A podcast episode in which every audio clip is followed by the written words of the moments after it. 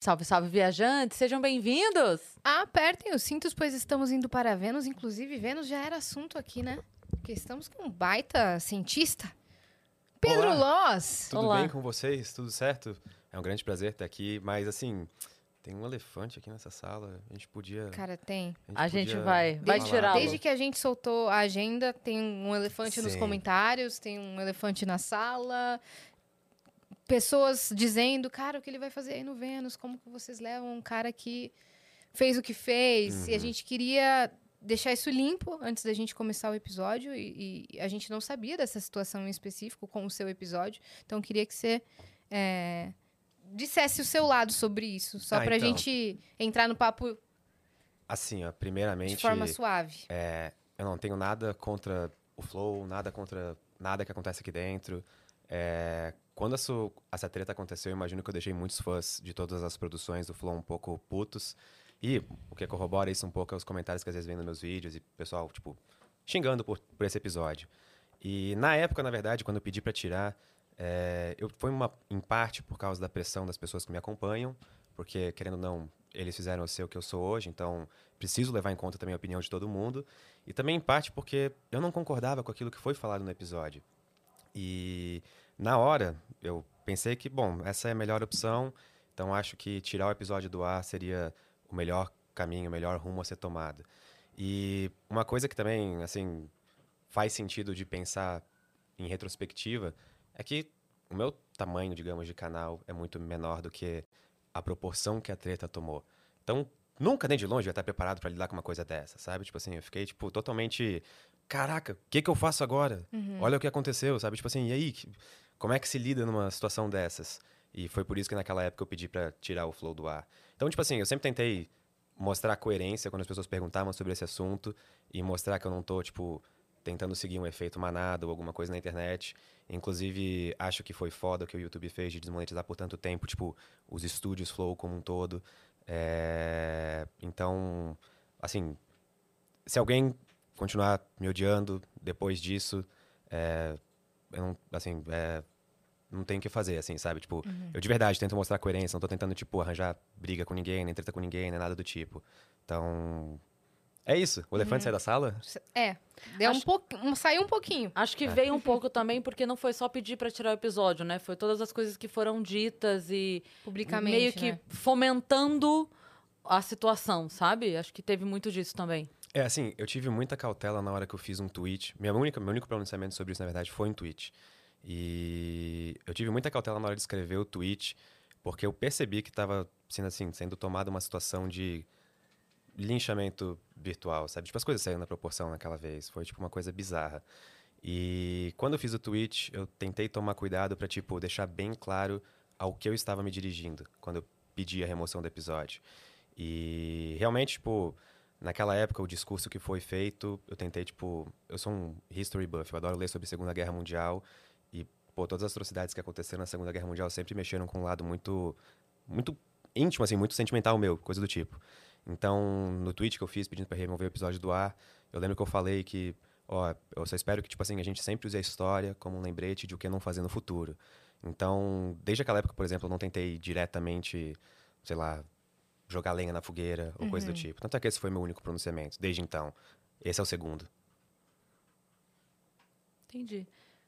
Tá Você quer certo. perguntar mais alguma coisa? Sobre isso, acho que tá, tá esclarecido. Naquele momento, sob pressão do público, é, o melhor que você achou que tivesse a fazer seria se pronunciar publicamente, né? É, Você acha que você teria a mesma, a mesma reação se não fosse pego de surpresa? Tipo, pensando um pouco melhor. Uma semana depois. Assim, ó, eu acho que eu vou ser bem chato agora e dizer que eu não sei responder essa pergunta. Porque analisando friamente, eu vejo dois lados. Primeiro, o discurso que foi feito naquele episódio era uma coisa que eu não concordava pessoalmente. Não Pedro Lô Ciência todo dia. Pedro Lô pessoa, que todo dia vai dormir com a sua própria consciência no travesseiro. E, tipo assim, da mesma maneira que quando um amigo meu faz um comentário que eu não gosto, eu meio que, tipo, fico assim, é, sabe, não quero, tipo, mais estar tão próximo dessa pessoa. Naquela época eu fiquei meio com essa sensação. Só que da mesma maneira, o episódio em que eu participei ele é um episódio de ciência, sabe? É um episódio de ciência e tecnologia, não tem nada disso sendo falado naquele episódio. Sim. Então, pensando por essa ótica, o episódio poderia estar no ar. Tipo, não tem Com nada a ver. É certeza. divulgação de ciência, sabe? Tanto é que algumas das conversas mais legais que eu já tive ao vivo com alguém foram naquele episódio. E você E- foi no, há bastante tempo, né? Sim, a gente até tava conversando antes, que era no estúdio antigo, que por algum motivo tá até no Google Maps. Eu até perguntei, cara, a galera não vem aqui na frente, tipo, bater na porta, assim? E aí, era aquele estúdio lá das antigas. Sim, né? das antigas, né? Histórico. Uhum. Mas ainda era em Curitiba ou aqui em Não, São aqui Paulo em São já? Paulo já. Ah, tá no Não, primeiro de lá. Curitiba eu não cheguei a No pegar. primeiro lá da, da Vila Monumento. Entendi. Tá bom, tá certo. É, a, a único, o único problema, não, não julgando assim, mas entendendo por que, que as pessoas ainda estão ressentidas com você nesse, nesse, que- nesse aspecto, porque você falou publicamente é uma remoção que poderia ser dita no off, né? Já que Sim, você tinha sim, sim, o contato do pessoal aqui. sim.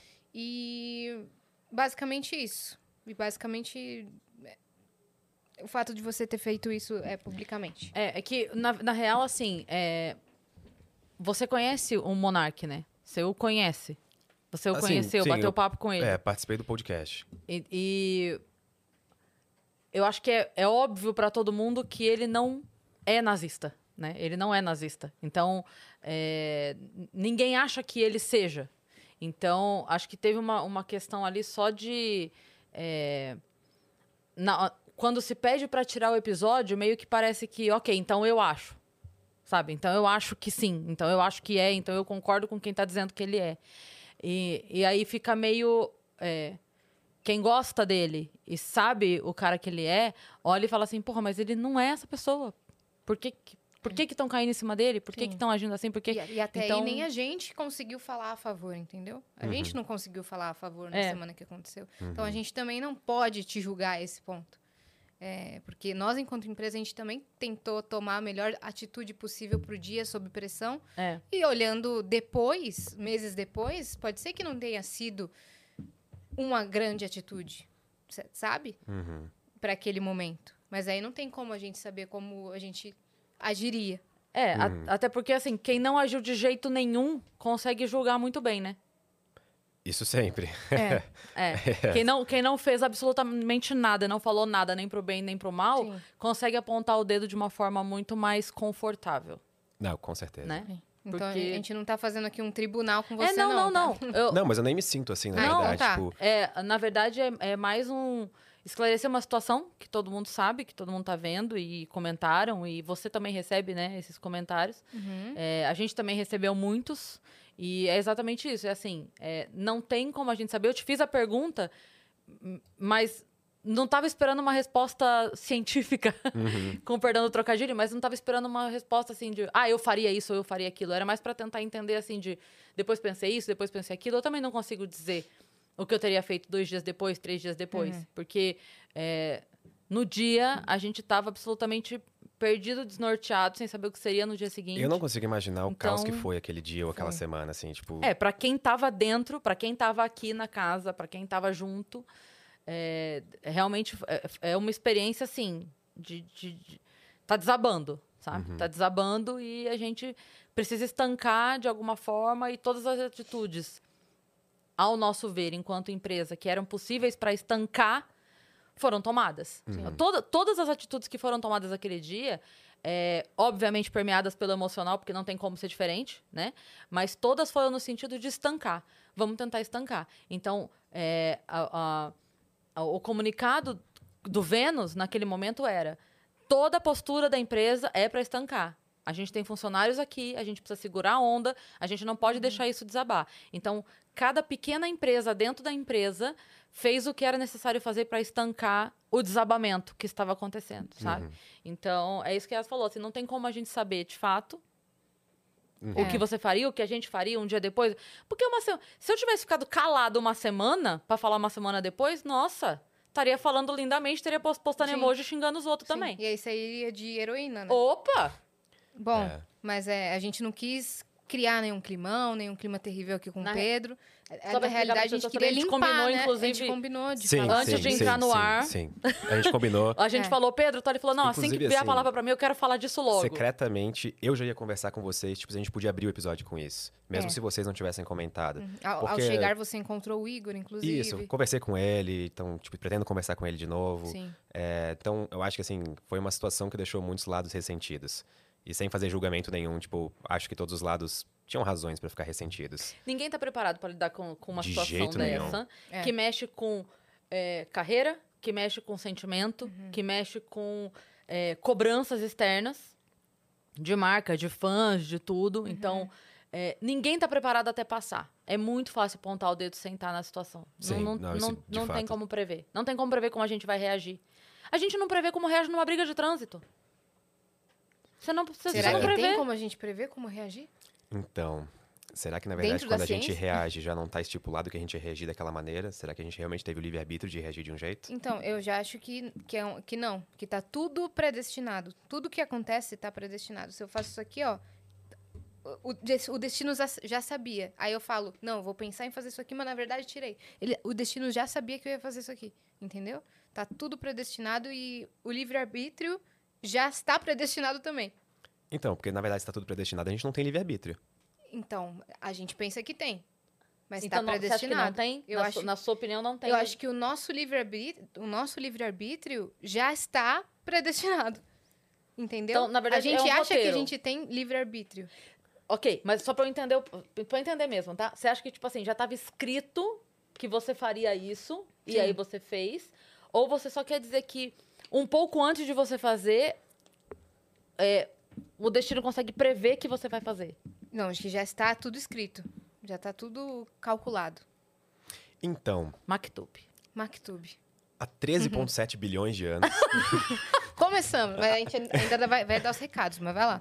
Não, Ah, pode, é? pode ir. Depois, depois a gente entra Então, nesse segura porque- no porque essa conversa vai 13,7 longe. bilhões é. de anos, beleza. Segura, porque a gente vai fazer um TBT longo Ok. com ele aqui, pelo jeito. Boa. Normalmente a gente começa da infância da pessoa. Ele começou há 13,7 bilhões Então, de anos. até chegar na infância dele, A gente, tá ótimo. olha, eu espero que ninguém esteja com fome aí, já vai pedindo a sua pizza, porque pelo jeito o negócio vai longe aqui hoje. É isso, ó. É. Se você quiser, inclusive, mandar pergunta pro Pedro, mandar mensagem pra ele, é a sua hora. Manda lá no nv99.com.br barra que é a nossa plataforma, ou escreve aí no chat, exclamação, mensagem, que você vai ser redirecionado pro site certo. Lá a gente tem limite de 15 mensagens, que custam de 10 a 30 reais, tá?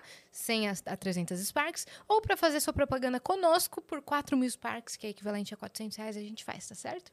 É isso. E se você tiver uma conta da Amazon, tiver uma conta da Twitch, linka a sua conta da Twitch com a sua conta da Amazon, porque você ganha um sub grátis por mês e consegue apoiar esse canal sem gastar dinheiro. Então, linka lá a sua conta da Amazon e dá o seu sub pra gente. Uhum. Quiser fazer um canal de cortes do Vênus, você está autorizado desde que você siga a regra que é espera o episódio terminar, cara. Não queira, ser- não queira ter o controle do tempo, porque a gente vai ter o controle do seu canal de volta, dando um strike, tá certo? Então, siga essa regra, mas a gente tem o nosso próprio canal de cortes na descrição. É isso aí. E temos surpresa pro nosso convidado? Claro que Então, temos. bora lá. Ah, que Meu Deus! maneiro. Tem um gato numa caixa? Eu espero que seja o de Schrödinger. Com certeza. Cara, Eu nunca Lembraram- consigo falar o nome. Como é que é? Gato do quê? Schrödinger. Schrödinger. Schrödinger. Schrödinger. É que, na verdade, tem mais pronúncias corretas, assim. Tipo, existem, por exemplo, brasileirações que daí falam Schrödinger. Existem pessoas que falam assim, ó, Schrödinger. Mas, Schrödinger. é, que eu sempre ouvi, tipo... Schrödinger. Schrödinger. Schrödinger. Schrö- Tá. Porque tem um trema no O. Sim, E aí- Schrödinger. No alemão, isso, se eu não me engano, seria tipo um E. Então seria Schrödinger. Schrödinger. Mas eu posso estar errado, tá? Não sei, não fala alemão. É esse gato aí. É, é o gato na caixa. Normalmente o é pessoal ele. fala, ah, o gato lá, alemão. O pessoal É, fala é, assim, o gato o, alemão. O gato vive morto. Esse é o, é o rolê. O gato vive Meu, isso morto. ficou muito bonito. Quem que foi o artista? O Gigalvão é o nosso ilustrador aqui. Inclusive, beijo, Gigalvão. Obrigado pela minha arte dos 500 mil ontem. Lindíssima, obrigado. O Gigalvão, nosso ilustrador aqui, ele que cria todos os emblemas do Vênus. Ficou muito Meus bonito daí, sinceros né? parabéns. Isso ficou... Esse desenho é seu, em alta qualidade você vai receber. Pode postar, pode fazer quadro na sua casa. Eu vou botar isso na minha parede da minha casa, pode botar, pode botar. Não tá parecendo o Tarzan? Tá. O Tarzan loiro? Não, juro, Tá. o Tarzan da Disney. Sim, o Tarzan Não tá. criança. Tá. Vitão, por Se favor, pintar o acha, cabelo de acha o castanho, Tarzan. vai parecer mesmo. Essa semana Parece me chamaram muito que ele tá indo pegar o cipó, assim, ó. Eu juro por tudo, eu não tô zoando. Essa semana me chamaram de Pa- Tarzan, Hã? de Encantado. Ele criança. De Edu Falasse. Não tá igual. Então, é, tá, tá Você muito sempre comparado a, a alguém. O Ed Cobain. Mota tá Kurt cantando na minha cabeça nesse momento. Eu tô ouvindo a trilha sonora. E ele é o Tarzan quando Criança. fica adulto. O pior é que eu vou concordar. Ah, não. É, verdade, muito parece. parecido mesmo. Eu não tô brincando, olha ali, gente. Esse é teu, é teu irmão moreno. Ok, eu vou concordar. Olha lá, realmente, é mesmo. vou- É mesmo. Eu vou ser obrigado a concordar. Qual que é o código desse emblema, gente? Ciência Ciência todo todo dia, tá bom? Pra você resgatar lá gratuitamente em até 24 horas, só criar um perfil na nossa plataforma. Muito lindo o desenho. Nossa, ficou perfeito. Então, você tá usando loiro. estávamos dizendo há 13,7 bilhões de Isso. anos. Schrödinger. Eu nunca mais vou esquecer. Schrödinger. Schrödinger. Se eu não, não esquecer isso. Schrödinger. Então, pra continuar a história dos 13,7 bilhões de anos, É, que a gente tava falando sobre Livre-arbítrio? ou... Há 13,7 bilhões de anos. vocês estão preparadas pra essa conversa? Então, então tá. Não, mas vamos lá. Mas esse que é o legal, sabe? Porque, na verdade, isso é uma conversa que não tem, tipo, resposta certa. A gente vai ter literalmente uma conversa. Sim, Então, a 13,7... Não, deixa eu até me sentar. como se você estivesse gravando um vídeo, né? Há 13,7 bilhões de anos, o universo começou. Quando o universo começou, tudo que existe foi criado. Partículas, matéria, átomos, energia, tudo surgiu dali, daquele ponto. O que tinha antes? Essa é uma pergunta em aberto. Tipo assim, Pois é. a- se alguém chegar aqui e falar, eu sei o que tinha antes, essa pessoa tá mentindo. Pois é. Não- tem uma teoria, o que, porque assim, o nada é muito confuso na, na É. minha cabeça. Eu não consigo pensar no nada. Será que tinha outro universo? Que Bom, implodiu? Poderia Que ser. reiniciou? Inclu- existem ideias, por exemplo, de que o nosso universo é cíclico. Existem, tipo, várias previsões teóricas de que isso poderia ser uma realidade. Só que elas são previsões teóricas, assim, a gente não tem como, tipo, chegar e dizer, tipo, ah, então realmente o universo tá ali e é isso aí, tava antes. Não, sabe? Porque tem um problema muito sério que é, quando a gente chega no Big Bang, todo mundo acha que o Big Bang é, tipo, a teoria de como o universo surgiu. Não. O Big Bang, ele explica, ele é um modelo de evolução do cosmos. Ele explica o universo, de, tipo, ele vai regredindo, digamos, desde onde ele é hoje até como ele era logo depois de iniciar, a 10, menos 40, 10 elevado a menos 43 segundos. Isso é um 0,4301 segundo atrás. E, bom, nessa época, atrás dali, a gente tem um problema muito sério que a gente não sabe como várias das forças físicas funcionavam. Eu tenho limitações sérias de conseguir pensar duas coisas. O nada. Pensar o nada, pra mim, é, é muito doido, sabe? Tipo assim, ah, esvaziamente. Eu não, não penso em nada. Não dá. Você já tá pensando nada, em algo que é nada. Tentando nada. pensar em nada, você Nada. já tá pensando é, porque no daí o nada é vazio, mas é, É. vazio, daí eu penso, mas vazio é o quê? Vazio é oco, vazio é sem ar, vazio é. Já, já foi. Mas já se for não parar pra pensar, o nada e o vazio não são a mesma coisa. É muito O doido. que, que é o nada? É, Existem filósofos que estudam a carreira inteira só pra responder essa pergunta. Eu não vou saber responder. E a outra coisa que eu tenho uma séria dificuldade. vou ficar- Essa ele não vai conseguir resolver. A outra coisa que eu tenho uma séria dificuldade pra pensar é tipo assim, universo infinito. Porque infi- infinito, sabe? Tipo assim, o, o não tem fim na minha cabeça é não cabe, não consigo. E aí se eu penso, tá, então eu vou pensar que tem fim, tá? Pra eu ficar mais tranquila, eu vou pensar que tem fim. OK, tem fim. E depois? Mas aí a gente tá falando Que de... que Acaba tem onde? do fim? Acaba numa parede? Então, vamos, acaba vamos no- supor que tu tá falando, tipo, infinito, eu imagino em extensão territorial, digamos. Infinito, sei lá, o volume do universo, que pode ser também, tipo, tempo infinito. Então, só pra clarear qual infinito a gente tá falando, extensão. É, é extensão. Por exemplo, a gente não tem como saber se o universo é infinito pós a barreira do universo observável. Porque desde que o universo começou, a luz das. Pra gente ver alguma coisa no céu, a luz dessa coisa tem que chegar na gente. É. E as coisas, a luz está vindo desde 13,7 bilhões de anos atrás. Então, às vezes a gente consegue tipo, ver obje- objetos extremamente distantes e a gente vê eles como eles eram, sei lá, há 12 bilhões de anos. A gente literalmente vê o passado, porque a luz ainda está chegando até a gente. E quando a gente, tipo, calcula o raio do universo observável, levando em conta todas as distâncias que a luz demorou para chegar até a gente e tudo mais, a gente chega, tipo assim, se eu não me engano, é 93 bilhões de anos-luz de diâmetro. Nossa. É uma coisa muito grande, tipo Uhum. uma esfera com esse raio. Esse é o diâmetro do universo observável. Só que a gente não tem como dizer, por exemplo, se ali acaba o universo, sabe? Porque para cada ponto do universo existe um universo observável. Então isso é Uhum. até meio poético, na verdade. Tipo, cada uma de vocês tem um próprio universo observável. É. Tipo, independente, dependendo totalmente da posição em que Olha. vocês estão. Tá vendo? Óbvio que vai ser tipo uma diferença negligenciável comparado com o tamanho do universo. Sim, tipo, sim. compara, sei lá, tipo, 40 centímetros com 93 bilhões de anos-luz de distância. não tem nem É, não tem- comparar. Mas ainda Mas assim. de lá, daquele ângulo, esses planetas aqui fazem todo sentido. É verdade, tanto é- O tamanho desses planetas tá certo. Todo mundo com quem. Eu, eu- a primeira coisa que eu entrei, quando eu falei aqui, quando eu entrei, foi: Nossa, que bonito isso daí. E todo mundo. A primeira comentário foi tipo: É, Pedro, mas. Não, não, não, Não assim, fala do tamanho. É, não fala É, do tamanho, fala nem do da ordem, tamanho, nada. né? E eu juro, eu nem, eu nem me toquei da ordem do tamanho, assim, eu só olhei e falei, nossa, que negócio Ele bonito. só quis dizer que bonito. Só é, que eu, só como, quis, eu só quis fazer como um ele elogio. fala sobre Traumatizada. ciência, é, A gente tá traumatizada um pouco. é, Porque todos os a astrofísicos... galera já falou pro Sacane. Como que você não vai lá ajudar as meninas a colocar É sério. já.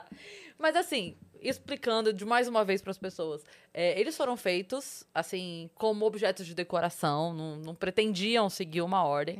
A gente já, é, já conversou com o Sacani e ele falou: ó, esse tinha que ser aquele para ser, pra ser o correto, né? A gente o chamou, não, ele, não que ele tenha vindo. A gente o chamou e ele falou: ah, esse seria assim, assim, assado e tal. Mas, como você bem disse, se fosse do jeito certo, não seria tão legal. É. Ah, o- Exatamente. As cores. Licença A poética é ama, uma coisa necessária, sabe? Tipo, eu acho isso bastante interessante, principalmente como eu trabalho com vídeos de ciência, que muitas vezes, para fazer, por exemplo, animações nos vídeos. Meus vídeos estão cheios de animações. Que eu, eu, eu gosto muito de usar esse recurso visual para explicar coisa complexa. E, às vezes, tipo, se eu vou fazer uma animação que mostra o sistema solar, se eu fizer em tamanho real, ferrou. Tipo, ninguém Uhum. vai entender o que tá acontecendo. A Terra vai ser um pixel, o Sol vai ser quase metade falar, da tela. A Terra, e vão falar, cadê a Terra? Exa- É. Todo mundo vai ficar tipo, peraí, cadê a Terra? É. Então, licenças poéticas são Pra necessárias na vida né? toda. Eu acho o Imagens pessoal assim, às meramente vezes... ilustrativas. É, mas eu acho que às vezes não precisa nem desse aviso, sabe? Tipo assim, tá claro que aquele não é o sistema solar na vida real. Então, mas as pessoas às vezes ainda assim reclamam. Então Sim. é. É. Tem aquele eu que desenho do. foram chatos com. Tem essa- aquele desenho do, da proporção, né? Do círculo, não sei o quê, não sei o quê, não sei o quê, e a Terra. E daí você fala, meu Deus Hum. do céu, é muito As proporções espaciais são coisas assustadoras. Por exemplo, se isso fosse em tamanho real, Júpiter tem uma mancha vermelha ali em cima. Ela- o certo seria ela, ela tá para baixo, mas tá ali em cima, licença poética, vamos lá. É, a Terra teria mais ou menos um terço do tamanho daquela mancha vermelha em Júpiter, que é uma tempestade que já existe desde os anos 1600. Então, proporcionalmente, tempestade. é, uma, é tipo literalmente um grande furacão em Júpiter.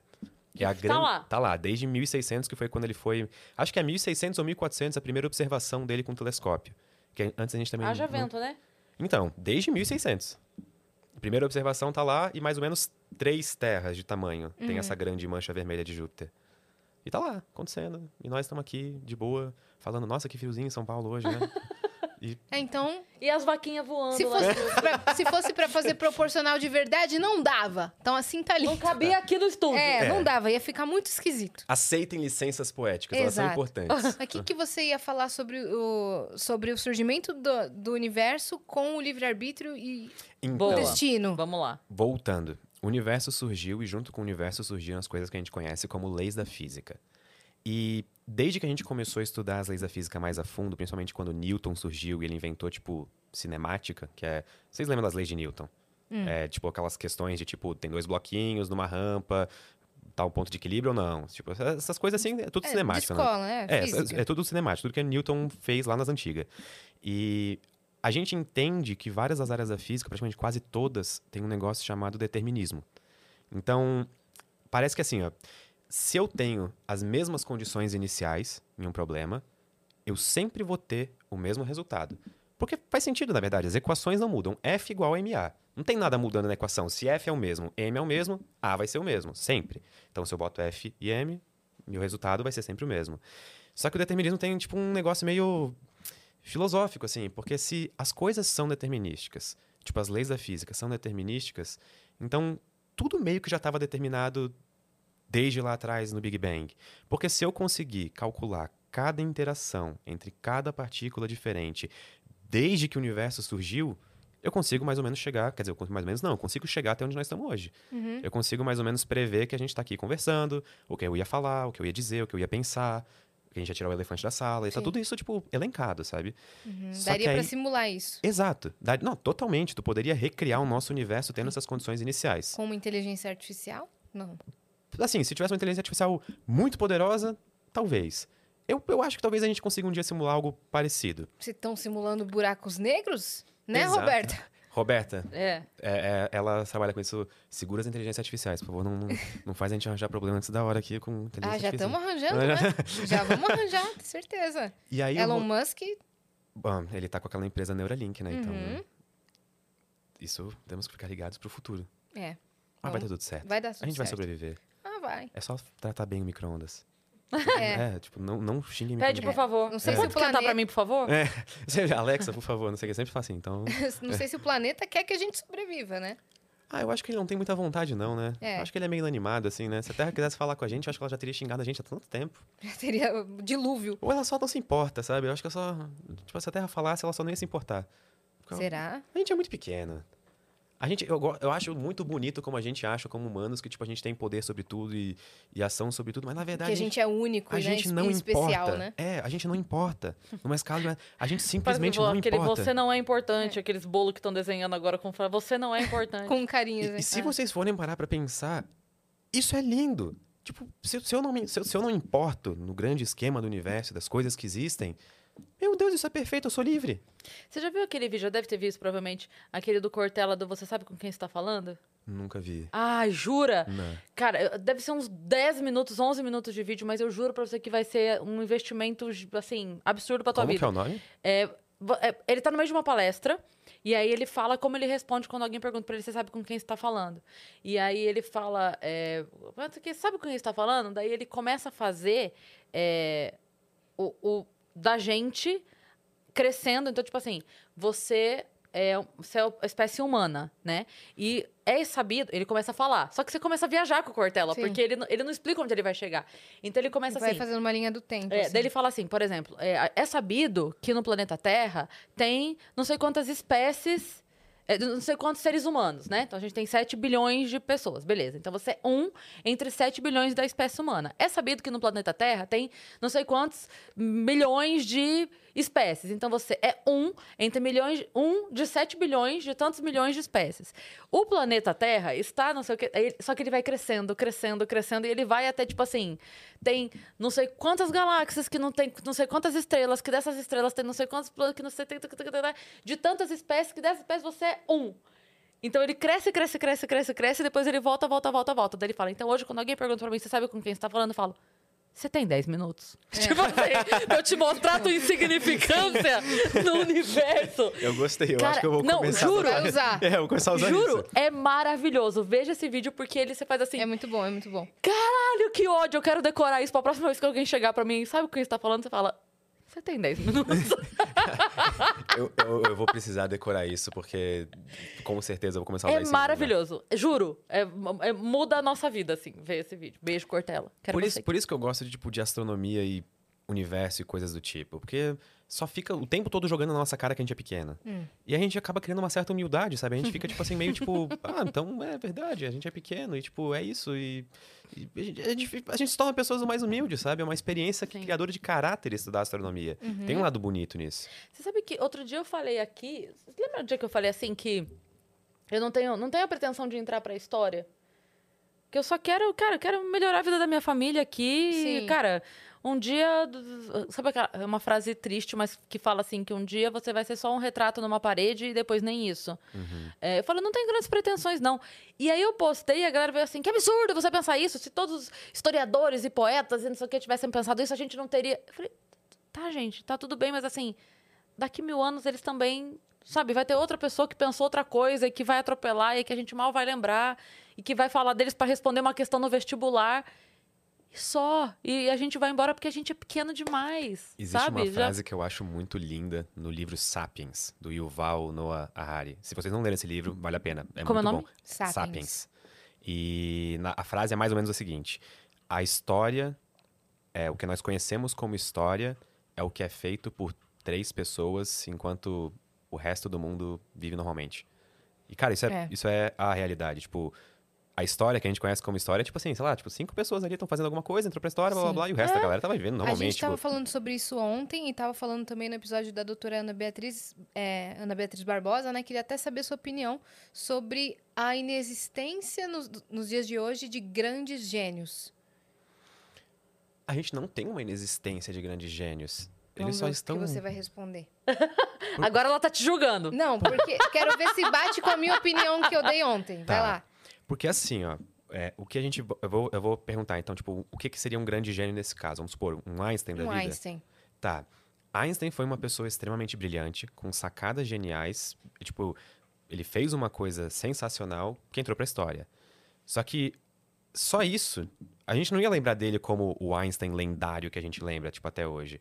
O que eu acho que ajudou muito a criar essa imagem de lenda, de gênio, de uma das pessoas mais brilhantes da história, é que naquela época não existia rede social, contato direto entre as pessoas, tipo, a longa distância. Então, por exemplo, imagina que ele sai na Life Magazine, lá nos Estados Unidos, como a pessoa do ano. E, acho que na verdade está na Time, não sei, mas enfim, ele saiu como a pessoa do ano. A pessoa que vai lá fazer a entrevista com ele, ela vai dar uma super polida na imagem dele. Ela vai, tipo, pegar e escrever tudo que tem de melhor, ou até, quem sabe, inventar uma historinha. E, tipo assim, já fazem, sei lá, 70 anos que ele viveu, as pessoas começam a criar histórias ou coisa do tipo, e isso só vai engrandecendo aquela imagem da lenda. Uma lenda é um mito. Aquele papo dele que, que ele encontrou a Marilyn Monroe é verdade? Sabe que eu tava pensando nisso exatamente agora? Jura? Eu, eu- eu não isso, sei se é cara? verdade. Você sabe aquela, aquela história? Ah, Que diz que. Bom, vou contar a história que se conta, né? Eu não sei se é verdade, mas Exato. eu, eu adoro. a- Eu também adoro. É. Se, se for mentira, não me contem. Eu adoro essa história. Que fala que é, o Einstein encontrou a Marilyn e aí ela falou pra ele assim: é, Nossa, nós deveríamos ter um filho. Porque se ele viesse com a minha beleza e a sua inteligência, seria, tipo assim, o melhor, melhor ser humano do mundo, né? Daí ele falou: O meu medo é que venha com a minha beleza e a sua inteligência. Eu amo, eu amo essa história. Eu amo eu essa acho que é história. fique, hein? Mas talvez não. Assim, tem cheiro de fique, fala que nem fique, mas. Ué, Sei lá, pode ser. Impossível não é. É. é. Não, porque assim, eles tinham vários encontros entre celebridades naquela época e Einstein virou uma celebridade na época. Ele não era, tipo assim, Sim. um físico maluco que ficava, tipo, no escritório. Até porque essa imagem, tipo, corresponde a um grupo muito pequeno de Sim. físicos da vida real, Sim, sabe?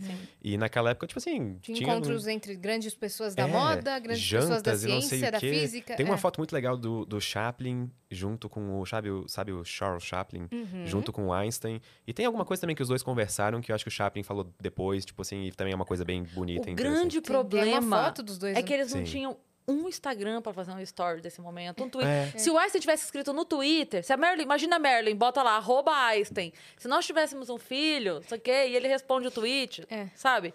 Compartilhar com resposta, aí a gente teria a prova. O que eu respondi Seria muito mais fácil. ontem foi que eu não acho que não, não tem existência de grandes gênios. Eu acho que tem, mas a tecnologia avançou tanto, a- as coisas estão tão na frente com a, com a existência de redes sociais, as pessoas não notam essas, esses gênios. Sim. As pessoas não, no- não têm o grande impacto que tinha naquela época. E é mais difícil chegar em todo mundo. E né? é mais difícil chegar. É um nicho muito é, específico para chegar em todo mundo. Eu É. até comentei, a Roberta Duarte, para mim, ela é uma gênia. É. Eu falei, Ela, ela é mesmo, ela é mesmo. eu- ela é uma gênia. Então, Uhum. existem gênios.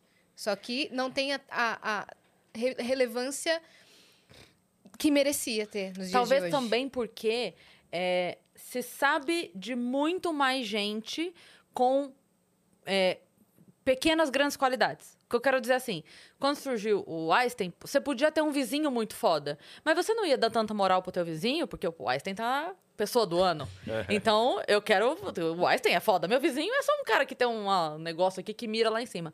Hoje, o teu vizinho que tem um negócio aqui que mira lá em cima, ele descobre um negócio, ele bota no Twitter, no dia seguinte, ele tá no Jornal Nacional, ele foi pra não sei o quê, bababá. Então, é, por mais que tenham pessoas fazendo coisas, tem muita gente fazendo é, coisa. É muita Então, notícia, é. é. muita informação. Então, as pessoas não dão as relevâncias É, e eu- corretas. Eu, acho que tem até mais um fator que, por exemplo, é, hoje em dia, na ciência, o caráter colaborativo das pesquisas é muito forte. Na época, por exemplo, do Einstein, ou na época em que a mecânica quântica surgiu, tinham uns Hum, faz grandes sentido. nomes, porque as, assim, eu não, eu não vou dizer que eles trabalhavam sozinhos, porque isso nunca foi verdade para a ciência. Mas, assim, era muito mais fazível, vou usar essa palavra, alguém pegar e Licença descobrir. É, de licença poética palavra, favor, desculpa, professores de português. Era muito mais fazível alguém descobrir, por exemplo, a equação de Schrödinger, que foi o Schrödinger que descobriu. Que chegou nela, na verdade, não- ele não descobriu, ele desenvolveu essa equação. E hoje em dia, por exemplo, só aquele, se eu não me engano, o primeiro artigo da primeira foto do buraco negro, não é dessa que soltaram agora, recentemente, mas a primeira, só aquele artigo tem 5 mil autores. Eu acho que esse é Ah, mais ou menos o bacana. número de autores. Então, é difícil de tu selecionar, tipo, uma pessoa. Quem é o gênio? É, quem é o gênio? É. Todos eles são Todos gênios ali são. no meio. Só que são 5 mil, Sim. entendeu? E a gente vai vai lembrar de o 5 nome? mil nomes, É. é, entendeu? Vai ter 5 mil capas a revista? E, e com mais Exatamente, acesso isso à informação e mais acesso à tecnologia, muitas pessoas podem se tornar gênios. Exatamente. E Né? elas vão trabalhar em grandes colaborações e vão fazer grandes descobertas aliadas a outras 5 mil pessoas geniosas. Com certeza. Então, geniosas, geniais. Gen... É, gen- geniais. Português não é meu forte. É porque. Geniosas e gênio É que forte, geniosas é, parece que é. Parece, parece, é, fica feio, né? Fica mais. mais- né? eu Vou usar essa palavra. bravas, né? forte personalidade. É igual é, durante a pandemia, teve algum jornal que foi é, falar da cepa. Ah, não sei o que, a cepa da, da Covid e tal, mais contagiante. Falei, Nossa, uhul! mais contagiante. Já me senti no trio elétrico da Covid. Eu, eu demorei dois segundos pra entender, tipo, a interpretação que eu deveria ter feito dessa frase. Aí, quando tu fez o uh, eu, ah, é verdade. Eu já imaginei a Covid no trio lá em Salvador. Tarará, todo mundo, uh, aqui, ó. Não, é Caraca. contagiante, não, mas contagiosa. eu demorei pra. Meu cérebro lagou um pouquinho. Mas o que, você, o que você ia concluir era que você acha que não tá predestinado, porque se tivesse tudo predestinado, a gente conseguiria simular e saber tudo que vai acontecer? Aí que tá. Voltando pra conversa lá do determinismo. Só pra fechar. se- É. Aí, só, pra, só, só uma nota de cautela. Não vai fechar, tá? É, vocês vão ficar pensando nisso por alguns dias, nunca vai provavelmente. É. Então, tipo eu tô assim, preocupada em não esquecer como é que fala Schrödinger. Schrödinger. Então, sabe? eu não vou ficar pensando nisso, porque eu tô ocupada aqui, ó. É, por exemplo, a gente tem o determinismo. Então, se a gente consegue, tipo, pegar as condições iniciais e chegar no universo como ele existe hoje, então a gente não tem livre-arbítrio, porque basicamente o que a gente está pensando ou falando agora ou fazendo já estava predestinado. Uhum. Só que aqui entra uma questão muito importante. A mecânica quântica, quando ela foi descoberta, ela parecia não ser determinista, determinística. Então, até tem uma frase famosa do Einstein, que talvez vocês já tenham ouvido, que é Mas Deus... é dele mesmo? É- não, essa é dele mesmo. Essa é, ah, tá. Tô Essa- essa É é da dele mesmo. Tava no tweet dele. Ele postou nos comentários dos É. stories de não sei o que. Ele Salvou fala que destaque. Clarice Lispector. Deus não joga dados. Você já ouviu essa frase? Aham. O que ele quis dizer com essa frase foi justamente uma crítica à mecânica quântica.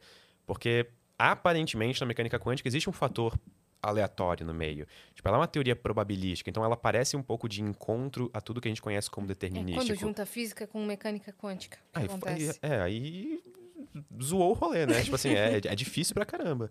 E ele fez essa crítica. Ele, ele achava que o universo não era, tipo, aleatório. Hum. Por isso que ele falou que Deus não joga dados.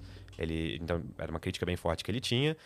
E essa característica aleatoriedade da mecânica quântica, tipo assim, se ela, se ela realmente quebra o determinismo, então beleza, a gente tem livre-arbítrio, a gente não consegue, tipo, com as mesmas condições iniciais do universo, gerar tudo que a gente chegou até agora. Esse negócio da aleatoriedade da mecânica quântica tem a ver com entropia? assim, tudo no universo tem um pouco a ver com entropia em algum nível. Mas, assim, diretamente é uma, é uma, é uma feature da teoria, da, da teoria quântica, assim. Ela tá ali e, e a gente tem que aceitar, assim, sabe? É uma coisa meio... Ela foi desenvolvida desse jeito, inclusive. Então, assim, isso quebraria o determinismo e a gente voltaria a ter livre-arbítrio. Uhum. Só que ainda é uma questão em aberto, porque a gente não sabe, tipo assim, se realmente é uma teoria aleatória e a gente não consegue prever as coisas, ou se a gente só não é inteligente o suficiente para ver que tudo ainda é de- determinístico e por algum motivo a gente não, não criou uma teoria completa de tudo ainda, sabe? E tem outra questão também que, por exemplo, vamos supor que tudo é determinístico. É, os nossos pensamentos, tudo que a gente pensa, sente, a nossa consciência, o que, da onde que ela vem, a nossa consciência? Ela é tipo assim, se eu pegar um monte, vamos supor, meu, eu descubro que o meu cérebro, vou reduzir, mas vou descobrir que meu cérebro tem 700 átomos de carbono, 30 átomos de hidrogênio e 5 de oxigênio. Daí vamos supor que eu vou lá, pego, eu esqueci o número que eu acabei de falar, mas vamos supor que eu pegue esses mesmos números e junte tudo num punhadinho exatamente igual ao meu cérebro. Aquele cérebro vai ser o meu? Tipo assim, ele vai ter a mesma consciência do meu? Ou a consciência é uma coisa que surge de fora disso? Tipo, não é explicada pela física, pelas coisas materiais e tudo mais. É, se for explicado pelas coisas físicas, tipo, se realmente nossa consciência for só átomos e elétrons interagindo num nível físico, então a gente também estaria caindo no determinismo. E aí a gente. Consegue simular um cérebro É. humano. A A gente gente- consegue simular um cérebro humano? Não, ainda Não? não. Ainda não? A gente consegue fazer simulações de coisas muito próximas de métodos de aprendizagem, É, que inclusive são inteligências. é, maneiras como o nosso cérebro funcionaria, por é, exemplo. inteligências ar- É, artificiais. sim. Só que eles, elas é- são muito específicas. Eu não consigo simular o seu cérebro exatamente. Não, e também nem, nem tente, meu Deus do céu. É, Coitados, né? É, coitado de Pra que você faria isso? Não, mas Não, mas imagina se desse pra simular o cérebro desses caras, aí. Aí ia ser legal. Se eu não É. me engano, o cérebro do Einstein tá conservado. Em pote. Então vão tentar. Eu acho que tá. Você imagina se faz. Agora você falou isso, eu fiquei pensando, imagina se fazem isso. Botam. Beleza, ligou lá, ligou o cérebro do Einstein, bota pra funcionar. E, e é decepcionante? Porque, na real, tinham inventado um monte de história que nem você falou? Sabe, Isso tipo é muito assim, provável que vá acontecer. caralho, não É, tipo, era tipo nada assim, daquilo. ele ia demorar pelo menos uns cinco anos só pra se atualizar na física já que foi montada, assim, né? Então, a Que galera... a ia- base de dados está É, a desatualizada. galera- ele ia ter que atualizar o Windows, assim, sabe? Ele ia ter que estar lá, tipo, fazendo uma atualização, assim. E aí, provavelmente, ele ia, ali iam ligar o cérebro dele, ele ia voltar a ter consciência. A primeira coisa que ele ia falar é, tipo assim... Bicho, Desliga o que, de que tá novo. acontecendo, velho? Tipo assim, onde é que eu tô? Tipo assim... Ia dar ruim, cara. Com certeza aquele cérebro ia fritar, ia começar a sair fumaça e... E não ia ser uma experiência legal, eu acho. É, e de onde vem a consciência? Essa é outra pergunta em aberto. Eu só tô dando pergunta em aberto aqui. eu só Droga, tô, vou riscar só, mais é, uma. Só tô... E Isso é um problemão, na verdade. Tanto é que, é, na, na parte da filosofia Pera, da deixa eu te mente, ajudar. Quantos anos você tem? 25. Pronto. Olha aí. Por quê? Pra ter uma pergunta exata. Ah, tá. Tipo eu, tô, eu tô lagando aqui. tipo, assim, eu, eu fico tão focado na discussão que daí quando Não. faz uma pergunta simples eu fico tipo, Era só... Tipo, qual que é a pegadinha disso, tá ligado? eu vou errar, será? Tem 25 errei. anos mesmo? É, mas o que, que é a Não, idade? era só, era só pra te ajudar a ter uma resposta, tipo assim, fechamos isso? Fechamos? Ok, fechamos. Não, gostei. Conseguimos ter uma resposta fechada aqui, pronto. Acho que essa vai ser a única no podcast a resposta fechada. né? É. E nem tão fechado assim, né? Porque quem galera definiu a cidade? É verdade, que eu tenho, posso ter desde a idade do universo. O universo começou e tudo. E tá outra coisa, já conta desde a gestação? É. Do momento da fecundação? Então, Já é. Você já era você quando seus pais se conheceram? E resolveram ser um casal que formaria você? E quando seus avós É. se conheceram, que formaram o casal que formaria seus pais, que formariam um casal que formaria você? eu era meio eu. Porque daí tem metade dos cromossomos. nos E um quarto óvulos. de você em cada um dos seus avós. E um oitavo de você. Tá bom, E essa unidade de dias, dias, meses e anos que a gente O concordou em usar. Por que a desacreditado. gente concordou em usar e se a gente não tiver que usar essa Totalmente unidade? arbitrário. Então, Totalmente arbitrário. É. não, é uma, não é uma resposta fechada. Não tem uma resposta. É, é, isso, isso, tipo assim, realmente é. A gente só escolheu usar as coisas desse jeito, porque às vezes ficava mais fácil também. Tipo, usar bases decimais. É. Tipo, a gente tem 10 dedos, então faz Faz sentido, usar sentido. bases decimais que a gente pode contar as coisas na mão. Tipo, é uma coisa É. assim. A história da matemática é Meio bem que interessante, universal. inclusive. É. Então, foi Sim. por isso, assim. Então. Nossa, você me fez lembrar agora coisa nada a ver. Eu vi outro dia a menina perguntando assim: é, E quanto você faz em 30 minutos? A menina, ah, eu acho que meia hora. Eu achei tão maravilhoso. Eu achei tão maravilhoso. A menina correndo. E aí a repórter pergunta: E quanto você faz em 30 minutos? E ela fala: Eu acho que meia hora. Eu achei isso genial. Genial. Eu achei. É, simplesmente maravilhoso, não é? fantástico. É isso. É que você falou do sistema agora. Sim. E isso, cara, isso com hora é uma coisa que confunde a gente, né? Tipo, Sim. é, o, o, o quilômetro por hora, por exemplo, né? O 100 quilômetros por hora. Porque é, é 100 e a hora é 60. Então, quando você vai fazer essa divisão, a metade é 50, mas a metade é 30. Uhum. Sabe? A, a metade da hora... Na A faculdade. metade do, do, do, do 100 com a metade em hora. Sim. E é- daí é tem totalmente metros por confuso. segundo. Exato. E, por exemplo, quando a gente tava na faculdade, a gente ia fazer uma conta que daí, sei lá, o resultado dava em horas. A gente não. Tipo, a gente usa tudo em números com vírgula, assim, né? Então, quando a gente fazia a conta e o resultado dava, por exemplo, 1,5 horas, daí a gente, tipo assim, já na última questão da prova, tudo cagado Uhum. da cabeça, assim, já não aguentava mais pensar e bota, ah, tá, uma hora e 50 minutos. E aí pronto, perde a questão inteira Sim, por causa sim. disso. Sim. Horas são confusas, se eu for parar pra Sim. pensar, mas elas são intuitivas. Tipo assim, o melhor, elas são divisíveis por vários números. A gente pode, tipo assim, é fácil dividir em quartos as horas. É. Ela é, se por parar pra pensar, ela é Sim, intuitiva. faz sentido. Só que o problema é quando a gente mistura horas, que daí divide, sei lá, 60 minutos, 60 metro, segundos, quilômetro. com É. metro, quilômetro e tudo mais, aí fica um pouco mais confuso. Uhum. Sim. Mas pensa pelo lado positivo, a gente não usa o sistema imperial de medidas. Tipo, pés, galões, É, coisas do tipo. Que nem nos Estados Unidos, É, né? a gente usa uma medida que faz sentido. Nos Estados Unidos é tudo diferente, É. né, cara? Libras. Né? Onças. Tipo, quantas onças de água tem nessa garrafa? Entendeu? Umas coisas assim, então... É mesmo. É. Você- é, caraca. Pounds, né, também? Aham. Tá. Ok. Então, é, É. chegamos em mais uma, uma pergunta que não tem resposta. É isso? Da mente? É. Mas eu tenho outra... ah, Você ia falar? Não, a falar. mente realmente, tipo assim, não tem resposta. Tanto é que as pessoas que estudam filosofia da mente, esse é conhecido como o problema difícil da consciência. É só esse o problema. O, no- é, o problema difícil é de onde que a consciência surge. Pronto, esse é o problema. E aí, vamos procurar resposta, assim, né? Porque tá aí, tá, tá, tipo, sendo discutido, mas a gente não parece estar muito perto da resposta, não. Não queria desanimar ninguém, mas é difícil. Por isso que é chamado de problema difícil. É, porque que nem você falou assim, que se é, formulassem o cérebro. Você deu o exemplo do seu, né? Formulassem um cérebro igual, igual ao seu, colocassem pra funcionar e, ok, vamos supor que evoluímos pra caramba, fez uma massa igual, criou, criou o cérebro, ok, e, e colocou em outro corpo. Nossa, entrei numas aqui. Pode botar a música do Pedro Scooby pra mim, tá ligado? Tá longe. Aí ela assim, e se a gente. É. Entrei. Aí ela parou. Aqui. Aquela música do Interestelar Parou, na hora é. de história, assim, né? É, já tô pegando todas essas informações. Calma. Mas da onde vem a consciência? Calma, Yas, não me abandona. A gente vai no show do Inconscientemente Vamos. Na outra semana. Pra enlouquecer mais ainda. Vamos lá, vamos lá. É, O que que não, você ia dizer? eu ia falar- tá, pegasse ok. o cérebro Imagina que ó, evoluímos, conseguimos criar a massa do cérebro igual, colocamos o conhecimento igual, bababá, ok. E a gente coloca isso num outro corpo, daqui, sei lá, 300 anos, tá?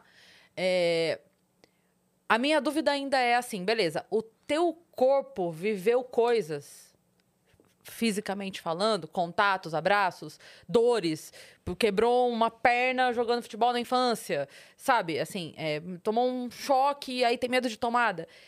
Será que tudo isso e essas pequenas coisas físicas, que são, na verdade, obviamente, né? Que uh, tudo linka e aí a, a tua reação, o teu trauma, a tua dor, as tuas emoções é, boas ou más ficam guardadas lá.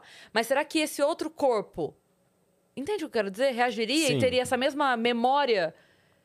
Vamos supor que a pessoa antes mancava, e aí tu bota no novo corpo. Será que o novo corpo mancaria? Essa é a pergunta que Isso, tu tá é fazendo, isso. basicamente? É. mesmo Que a ele fosse informação tá no cérebro. Mesmo que ele não tivesse uma deficiência, ou uh, se ele nunca tomou um choque, esse novo corpo nunca tomou um choque, ele não sabe o que é um choque, ele nunca meteu o dedo na tomada, mas você tomou e você tinha o trauma. Esse novo corpo teria a memória do trauma ou. Sabe? Eu sou da opinião de que provavelmente ele teria a mesma memória do trauma, porque as memórias estariam todas no cérebro. Sim. E contando que a consciência surge, ela emerge a partir do momento que a gente tem, tipo, moléculas e átomos organizados que nem o cérebro humano. Então, sim, Mas as aí, memórias seriam fisicamente, ele mesmo. não teria a cicatriz, né? E- É, fisicamente a pessoa seria completamente diferente, Sim. mas... Ele poderia ter saudade de um abraço que ele nunca abraçou, fisicamente? Sim. Porque tá tudo no Se cérebro. tu nunca tivesse saudade de um sonho... Tu nunca Saudade acor- de sonho, É, tu- não. Não, tipo assim, tu nunca acordou de um sonho e pensou, tipo... Putz, pô, que sonho bacana. Nunca, nunca tivesse... Caraca. Não, tu- eu acho que eu sou bem insensível.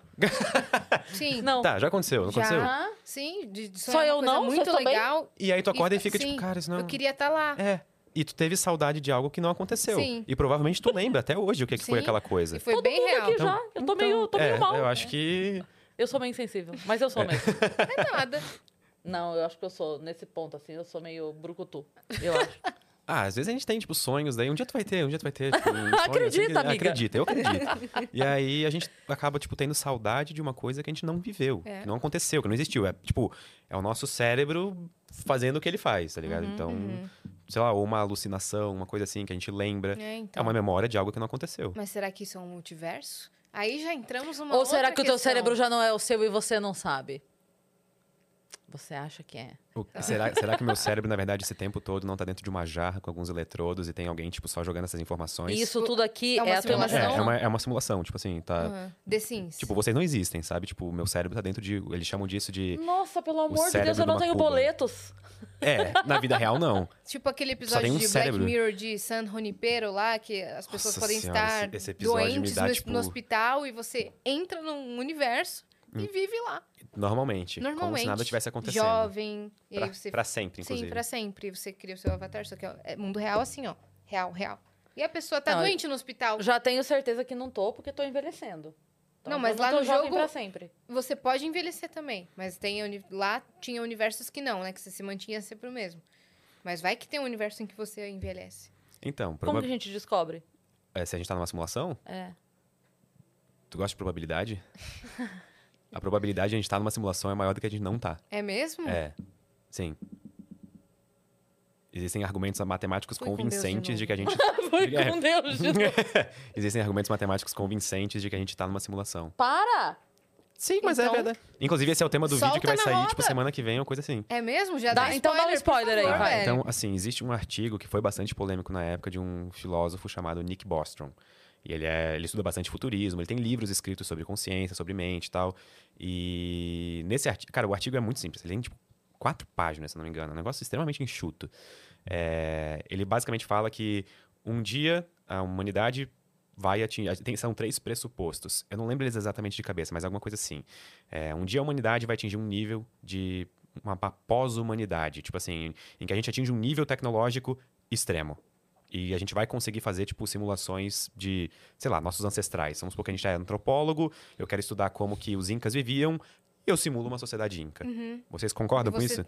Transferido pra essa sociedade. tipo- Não, sem, sem transferir. Imagina que tá tudo no computador, em primeiro momento. Ah, tá. Imagina que tá tudo no computador. Só, só tá simulando o que tu quer realmente estudar. Tá. Vocês concordam que isso é possibilidade? Sim. Total. Tá, se isso é plausível, então é, também eles teriam capacidade computacional suficiente de criar uma simulação realista de pelo menos um pequeno grupo po- populacional. Assim, eles poderiam simular uma mini sociedade de um milhão de pessoas e colocar alguém lá dentro, simulando todas as sensações, consciência, emoções, cérebro, tudo. Vocês concordam com isso? Uhum. Então a gente vive uma simulação. Porque a probabilidade, muito provavelmente, a gente, já- tipo assim, muito provavelmente, se a gente não é a primeira civilização a estar chegando nesse estágio de pós-humanidade, de extremo avanço tecnológico, a gente já está dentro de uma simulação. De alguém. Sim. E a gente não sabe nem, tipo assim, qual layer, qual camada da simulação que a gente seria. Porque muito provavelmente a simulação também criaria uma simulação. Que também poderia criar uma simulação. A gente tá fazendo uma. É. E Se agora ser... você já tá suspeitando que é uma simulação, eles vão acabar com você, cara. Exatamente. Isso não! Daqui a pouco tá entrando o agente de Smith aqui na sala, entendeu? É. E eu tô, tô, tô, tô- vou ser pego e de- deletado, assim, na simulação. Caraca. Porque, tipo assim, a, a questão de probabilidade, ela surge no seguinte. Qual que é a chance de a gente ser a primeira civilização? É quase nula. É. Tipo assim, é muito maior e mais gritante a chance de a gente ser uma das simulações do que nós sermos a primeira sociedade que vai fazer uma simulação. Gente, Tá, mas tem então- algum masoquista lidando com meu boneco que eu vou te contar, viu? Que Ô, simulação queridão, é essa, para aí, queridão, que isso? E, Me dá, me dá umas roupinhas novas. É, então, Me emagrece aí no seu negócio, poxa. Se isso aqui é uma simulação, como é que a Que gente tá tá, acontecendo? conversando com Kurt Cobain em 2022? é tá porque ligado? vocês estão jogando a nova DLC Grunge em 2022. e aí já São já... personagens. Aí, agora, o próximo, o próximo update, a gente vai relançar a moda de flanela, tá? Então aí vocês ficam preparados. Que daí, E a minha Kurt Cobain- máquina tinha referência do Tarzan. Sim, Anos Você- 90, não Sim. é? É. Então, olha lá. estamos... É nova DLC, fiquem Meu Deus. preparadas. Já vai... Os, os nossos overlords já vão lançar esse update. Meu Deus. Caraca, Fiquem Pedro. preparados. Meu Deus. E multiversos? Qual a possibilidade de existirem multiversos? Então, de novo, a ideia de multiversos, ela é uma ideia matemática. Ela tem origens matemáticas. Tipo assim, uma... Ela é cálculos extremamente bonitos que fazem sentido. Mas a gente tem que sempre se perguntar, tipo, diretamente, tipo, na, é, é- é muito comum na ciência a gente chegar em resultados matemáticos que são lindos e fazem sentido.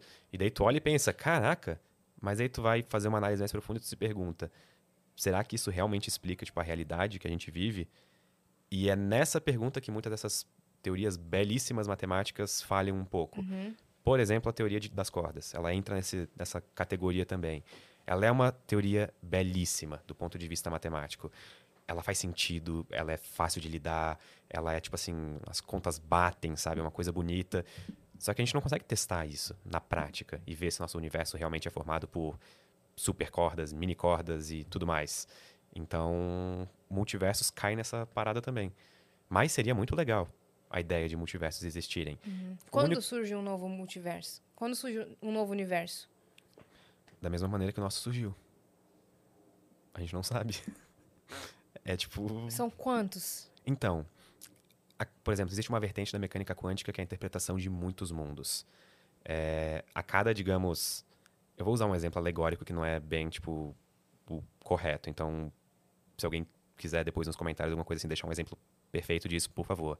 Mas a interpretação de mundo, mu- muitos mundos, vamos supor que a cada vez que tu vai tomar uma decisão, na verdade, tu tomou todas as decisões possíveis. Isso seria mais ou menos o mesmo que dizer que quando um elétron vai percorrer um caminho, ele, na verdade, percorreu todos os caminhos. Nossa. Só que tu tá vendo aquele um que ele percorreu. E esse é o universo que tu tá agora. Sabe? E só que, de E novo, tem outra pessoa tomando outra decisão. Tem outro você em outro universo tomando outra decisão possível. provavelmente. Só que, novamente, isso é uma extrapolação. Tipo assim, isso não é uma teoria científica é, que as pessoas aceitam, digamos, como uma interpretação da nossa realidade, como, tipo, algo que explica o universo que a gente vive. Mas ela é uma belíssima interpretação. Uhum. Então, tá lá no hall de todas as teorias Por físicas exemplo, você, Pedro, daqui, aceitou vir aqui hoje. que... Isso, O Pedro do outro universo não aceitou e aí a vida dele foi pro outro lado. exatamente. Então, hoje Entendi. ele estaria, sei lá, em São Paulo, andando por aí, em São Paulo. E é isso. Você assistiu o Multiverso da Loucura? O que, que é isso? O filme do Doutor Estranho, no, no Uhum. Multiverso da Loucura? Eu faltei nessa, nessa... Eu não assisti nenhum Doutor Estranho ainda. Não assistiu? Cara, tô- você tem que tô- assistir o Multiverso da Loucura. Eu tô totalmente pecando no em filme de passado. super-herói. Tu assistiu? É ele ia pirar, né? Já que ele tá falando sobre isso, ele ia pirar no filme, cara. É exatamente sobre isso. Sobre entrar nos outros universos e você estar lá, só que você totalmente diferente, com, que tomou outra decisão. Por exemplo, ah, não vou dar spoiler, não. Você vai assistir. Gente, eu, eu preciso falar disso. Isso me fez lembrar disso, desse lance das decisões. Um texto do Luiz Fernando Veríssimo. Eu tenho ele salvo. Sabe aqueles grupos que você tem com você mesmo? Pra deixar a coisa salva? Aí eu não sou louca sozinha, não, né? Aí todo mundo tem, tá bom, obrigada. Ah, tá. Eu não tenho, eu não tô tenho, mas eu entendo. do lance do É, sonho não, ainda. eu tenho o grupo, tenho, tenho. Conversando. É, Você e eu, manda links e boletos eu e salvo frases. coisas que eu não quero perder. E esse texto dele é, é ele encontrando os outros eles desses multiversos, como se ele tivesse, tipo, todos os eus que tomaram as decisões. Posso ler? Por favor. Pode. Olha. Vivemos cercados pelas nossas alternativas, pelos que poder- pelo que poderíamos ter sido. Ah, se apenas tivéssemos acertado aquele número, umzinho, e eu ganhava a cena acumulada. Topado aquele emprego, completado aquele curso, chegado antes, chegado depois, dito isso, não dito, ido pra Londrina, casado com a Doralice, feito aquele teste. Agora mesmo, nesse bar imaginário em que estou bebendo pra esquecer o que não fiz. Aliás, o nome do bar é Imaginário. Sentou um cara do meu lado direito e se apresentou. Eu sou você, se tivesse feito aquele teste no Botafogo. E ele tem mesmo a minha idade e a minha cara e o mesmo Por quê? Sua vida não foi melhor que a minha?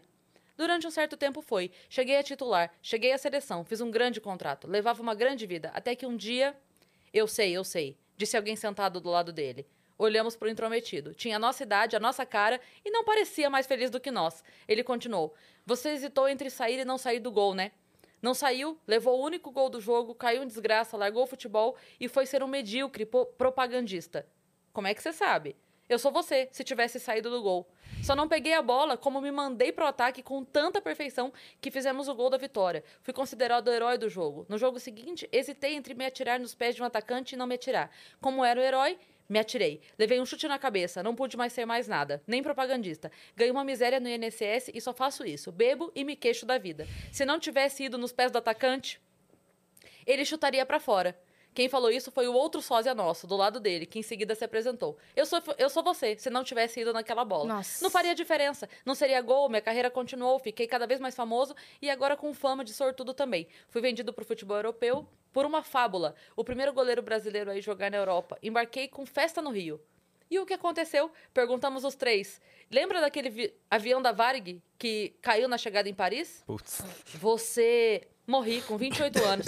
Bem que tínhamos notado a sua palidez. Pensando bem, foi melhor não fazer aquele teste no Botafogo e ter levado o chute na cabeça. Foi melhor, continuou, ter ido fazer concurso por serviço público naquele dia. Ah, se eu tivesse passado. Você deve estar brincando, disse alguém sentado à minha esquerda. Tinha a minha cara, mas parecia mais velho e desanimado. Quem é você? Eu sou você, se tivesse entrado pro serviço público. Nossa. Vi que todas as banquetas do bar à esquerda dele estavam ocupadas com versões de mim no serviço público. Uma mais desiludida que a outra. As consequências de anos de decisões erradas, alianças fracassadas, pequenas traições, promoções negadas, enfim, olhei em volta. Eu lotava o bar. Todas as mesas estavam ocupadas por minhas alternativas e nenhuma parecia estar contente. Comentei com o barman que, no fim, quem estava com o melhor aspecto ali era eu mesmo. O barman fez que sim com a cabeça, tristemente. Só então notei que ele também tinha a minha cara, só que com mais rugas. Quem é você? Perguntei. Eu sou você, se tivesse casado com a Doralice. E ele nem respondeu, só fez o sinal com o dedão virado para baixo. Nossa, Cara, eu- genial. não é genial esse É. texto? Ele Esse encontrou todos de os ouro. eus dele. É muito foda, não é? E Esse porque é Todos os universos. É, porque às vezes a gente fica, isso. É. Cara, e se eu tivesse ido? E se eu Uhum. tivesse feito? E se eu tivesse não sei o quê? Então, ele encontrou todos os eus, né? O personagem, obviamente. É. Encontrou todos os eus. O eu que, que entrou pro futebol, que Uhum. É foi vendido, e o outro que. E aí aquele eu se divide em dois e que se divide em dois. É isso que ele tava explicando, Todos os mundos né? Sim, que cada decisão que a gente faz, a gente, tipo, cria, tipo assim, todas as decisões possíveis em novos universos, Você digamos. já parou pra pensar se você tivesse em outro mundo seu? De si mesmo? Pô, eu esperava que eu tivesse, sei lá, num, num mundo em que, tipo, pensar numa coisa legal que pudesse acontecer, sei lá. Não sei. Mas, tipo, sabe, Teve algum Porra, momento, alguma decisão tua que foi muito marcante? a decisão de, De- quando eu, eu decidi pausar minha graduação. Foi, mais, foi a decisão mais difícil da minha vida, assim. De Qual longe. Qual que era a sua graduação? Bacharelado em física. Uhum. Faltavam três semestres pra me formar. E aí eu pausei a graduação. Porque chegou num momento assim que o canal tava estourando e eu precisei decidir, tipo, o que fazer da minha vida. Tipo, eu não consigo me dedicar aos dois ao mesmo tempo. Tipo, ou eu faço o canal bem feito, porque eu tava trabalhando nele de 40, 60 horas por semana, e eu fazia tudo sozinho na época ainda. Nossa. Tipo, eu escrevia, eu E editava, com eu fazia tudo. qualidade. E naquela época era tudo eu. Ou eu continuava fazendo a graduação, mas aí deixava a chance do canal passar. E aí, ah, eu- eu, pensei, tipo assim, quando que eu vou ter de novo Faltava a chance? Três semestres. É, um Dá ano e um ano e meio. Uhum. Eu pensei, quando de novo que eu vou ter a chance de, tipo, fazer o YouTube, sabe? Tipo, fazer vídeos pro YouTube dessa maneira. E aí eu decidi me jogar. E foi onde eu, tipo, me levou até onde eu tô hoje. Então existe esse Pedro que, que optou pela graduação. Existe o Pedro que provavelmente não conseguiu continuar a ciência todo dia. É. Ou talvez continue em outro momento, e aí talvez tenha dado certo E ele também. está simulando Fez o cérebro humano hoje. Existe o Pedro do Ciência Sim, Dia Não. É. E, inclusive, quando É. eu comecei o canal, essa foi a pior escolha de nome que eu podia ter feito. Porque por muito tempo meu canal não tinha vídeo dia, todo dia. é. Então a galera ficava, nossa, o nome do canal é Ciência todo dia. E tinha uma época que eu postava, como fazer tudo sozinho, eu postava um vídeo a cada três meses. Porque existe ciência em tudo e é todo dia. É, é, mas essa foi a minha Essa é a intenção. Obrigado. Eu te, eu te, Obrigado. eu te entendi. Muito obrigado. Essa foi a minha intenção. Só que daí a galera ficava, ah, não tem vídeo todo, Todo dia menos que... hoje, né? É, é, é, tipo, todo dia que Menos der quinta, vontade né? de vai É, ter vídeo. é. E aí, enfim... Ciência quase todo dia. É, É. eu devia ter colocado esse nome. Eu, É. eu devia ter escolhido outro nome. Só é- essa é a minha única reclamação.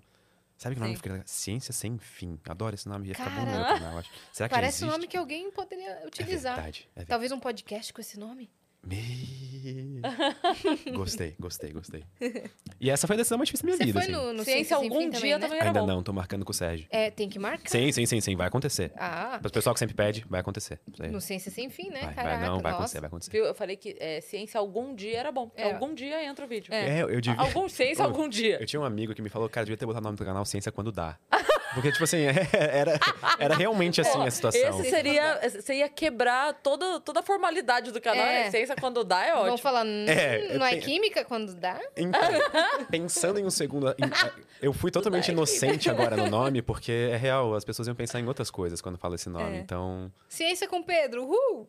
É- Ciência contagiante. Não fica aquele canal de tiozão, assim, sabe? Tipo, eu vamos comigo, galera, vai começar com mais. Ciência contagiante bom. Ih, ah, vamos lá. É, Pedro Lost. Aí ele pensando, Lost. droga, eu queria pensar contagiosa. Meu Deus. Tô até, Ai, agora, cara. até hoje com o canal com o nome errado. Você sempre quis ir pra esse lado da física? Vamos fazer o nosso flashback agora Tá. do pequeno Pedro. O que, que o pequeno Pedro fazia? Lá, o que parece o Tarzan. É. Assim, ó, uma coisa que eu tenho na minha vida é que eu gosto de muitas coisas diferentes. Você é e de totalmente Santa Catarina? Sou. E eu tenho muitas coisas que eu gosto da minha vida diferentes. E desde criança era assim. Uma semana eu queria ser caminhoneiro, outra semana eu queria ser astronauta, outra semana eu queria ser, sei lá, piloto de avião, a outra semana eu queria ser médico. E assim, ia Qual que rotacionando. chegou assim. mais próximo da realidade? Medicina. Eu quase passei no vestibular na metade do terceirão, quando eu tava. Mas aí também não ia conseguir cursar, porque ainda tinha metade do terceirão pra terminar. Faltava, tipo assim, três questões, eu acho, pra passar, uma coisa assim. E, mas daí ali, assim, foi... Eu acho que... Ainda bem que não deu, porque daí eu, tipo, sempre gostei de números, sabe? Eu sempre gostei de física, sempre Você fui era apaixonado. um ótimo aluno?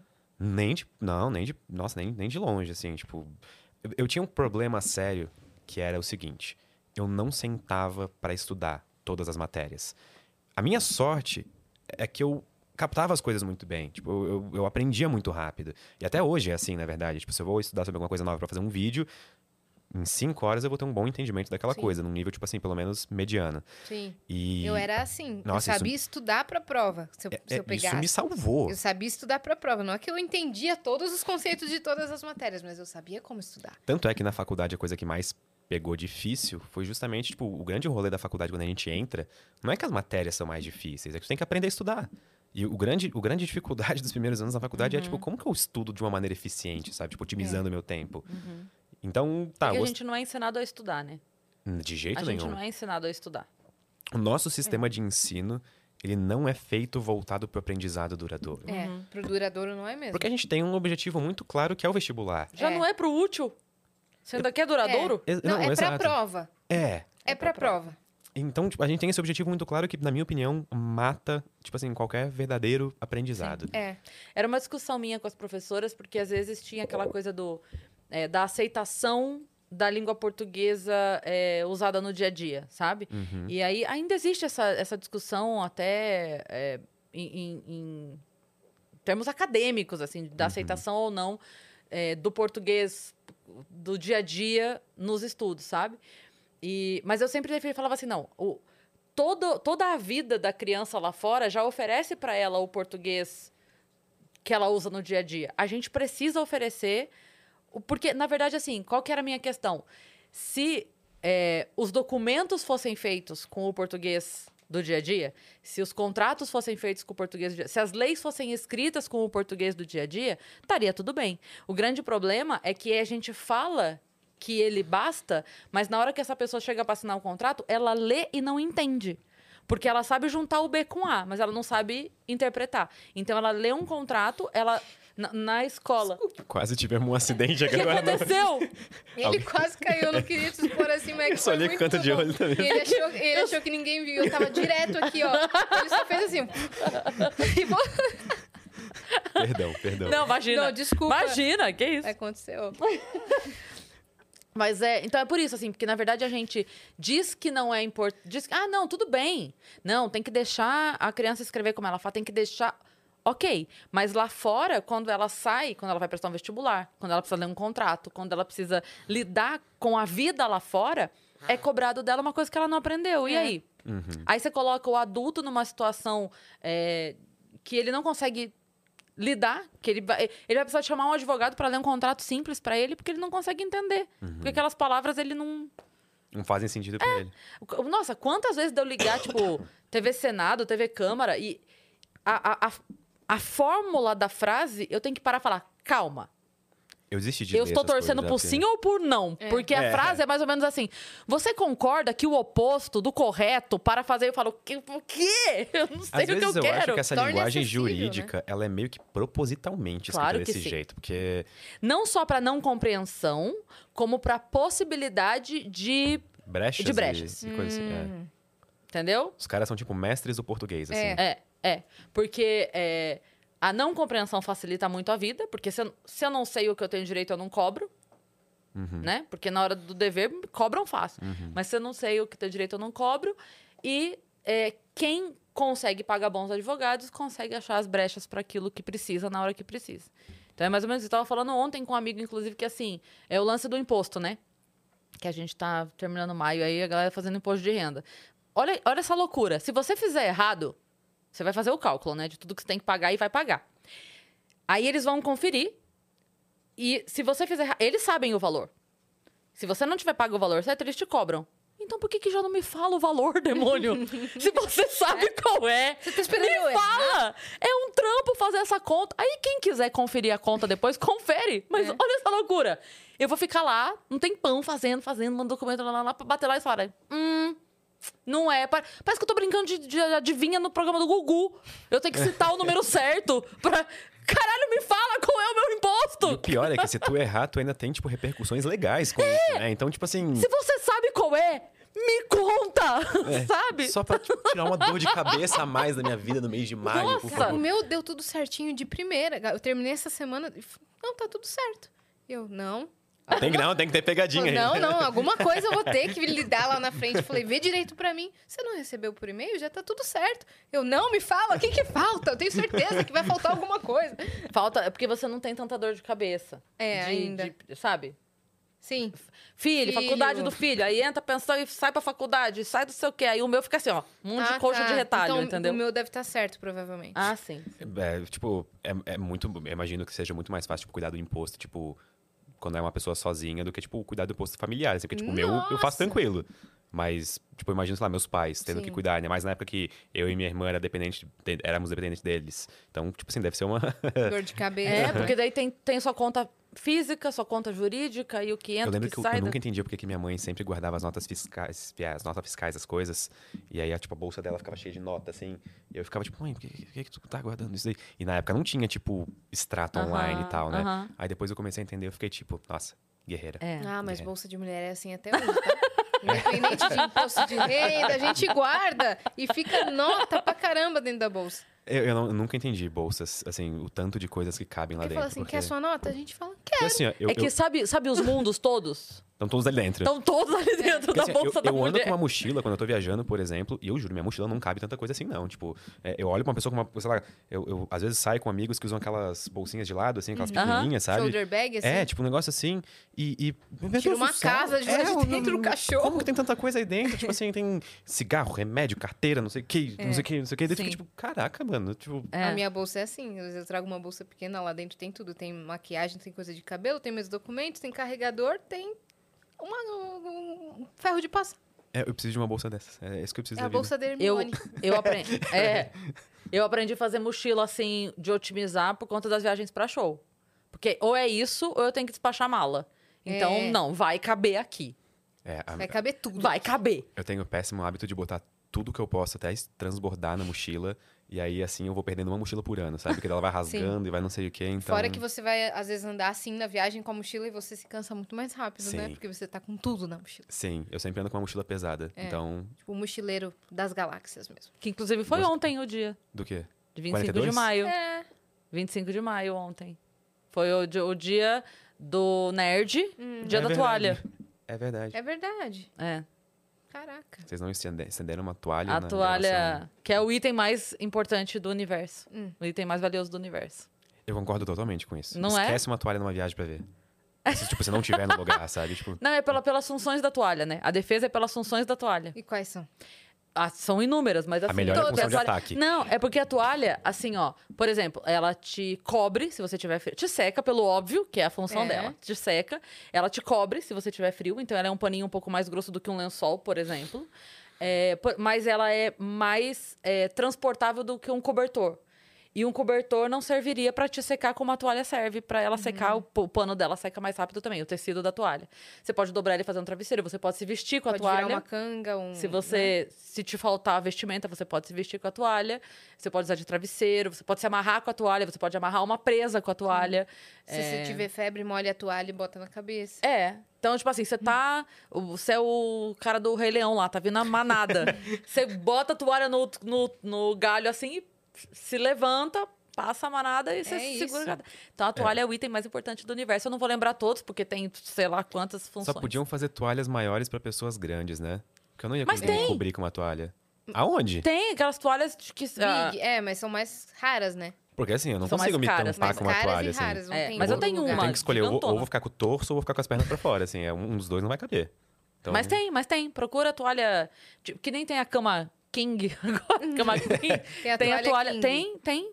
Se existe uma coisa... Pedro, não é É, pra se enxugar humanos. com a toalha de rosto, cara. Existe a tamanho maior, cara. Pior E ele, que... Ah, e ele. Ah, então é por isso que a toalha tá tão pequena. Eu sempre achei estranho que eu nunca conseguia amarrar em volta, tipo assim, que ela não chegava. Que, que, tipo, que toalha estranha, cara. que É igual, coisa- tipo assim, igual tem a de mão e a de rosto. Sabe? A toalha de mão e a de rosto. Peraí, eu não sabia, não. A de mão é aquela pequenininha assim. Mas por que, que não usa uma toalha só pros dois? É porque a de mão, ela é de mão, só. É uma coisa Não, mais... a de mão, ela é, ela é mais... É, pra você transportar. Aquela ela é- quadradinha é, aquela que, toalhinha... que ela bordam o seu nome, sabe? é que borda o nome, que você levava com lanche pra escola. É, É aquela, aquela toalhinha, toalha de assim. mão. É que a gente enxuga a mão no banheiro na toalha de rosto. Isso. É o que eu faço. É. E aí a mão também. enxuga assim. Mas eu não enxugo na mesma do rosto, mas na toalha de rosto eu enxugo a mão. É isso. Pô, Né? aprendendo, vivendo e aprendendo, é isso aí. A gente tava falando do pequeno Pedro e a gente já se perdeu. Coitado A gente já tá na Pedro. toalha de banho. Pedro. Cara, mas assim, toda, tamanho- toda conversa comigo, ela acaba naturalmente acontecendo isso, tá? A gente vai mudando de assuntos, Toalha. então... não, tipo assim, a gente vai... Acorda, Pedrinho. Que hoje tem campeonato. Eu fiquei... Essa Você é não o da minha cabeça, pelo amor de Deus. É. Agora a gente vai ter que fazer dancinha aqui do Acorda Pedrinho. Mas eu não sei Não, fazer n- assim. ninguém aguenta mais. Na internet vão nos xingar. Mas É. Jovem Dionísio, eu amo vocês. Vamos, vamos fazer uma versão de Dorme Pedrinho. Ei, Acabou o daí- campeonato. Acabou o campeonato. Acabou. Descansa aí, eu não vou o, amanhã. o outro Pedrinho que não, não optou A por gente vai fazer fazer um mundo nenhum. paralelo. O anti-Pedro. O Pedrinho que não optou por jogar sinuca no bar, que não sabe jogar. Cara, eu amei isso. Dó, a gente ó, todos os outros mundos. Todos os outros Pedros. Cara, você sabe o que você pode fazer? É. Reels eternos.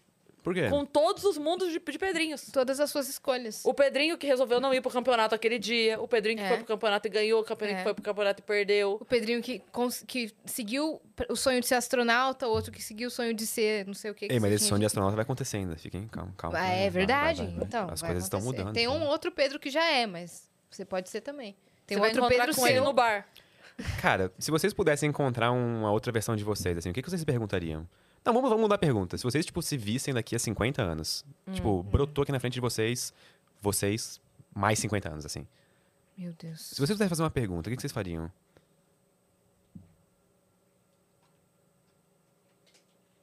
Eu gostei que o silêncio ficou tanto que dá pra ver a galera é fechando água agora. assim, tava certo aquele imposto de renda? A gente teve que pagar depois alguma coisa? Eu acho que eu ia perguntar quanto que tá, É, eu ia perguntar se tem algum brincando. conselho pra me dar. quanto que tá Bitcoin. Porque eu tenho. Maravilhoso. Quanto tá Ele vai falar que Bitcoin. É, Que que é isso? É, não, é. É. Ah, Aí você morreu lá atrás. né? é, ia ser tipo alguém perguntando pra gente do Orkut, né? Mas é do, do ICQ, sei lá. Dani, Não. me traz um café, por favor. Você quer um cafezinho? Ah, eu, eu, eu topo um café.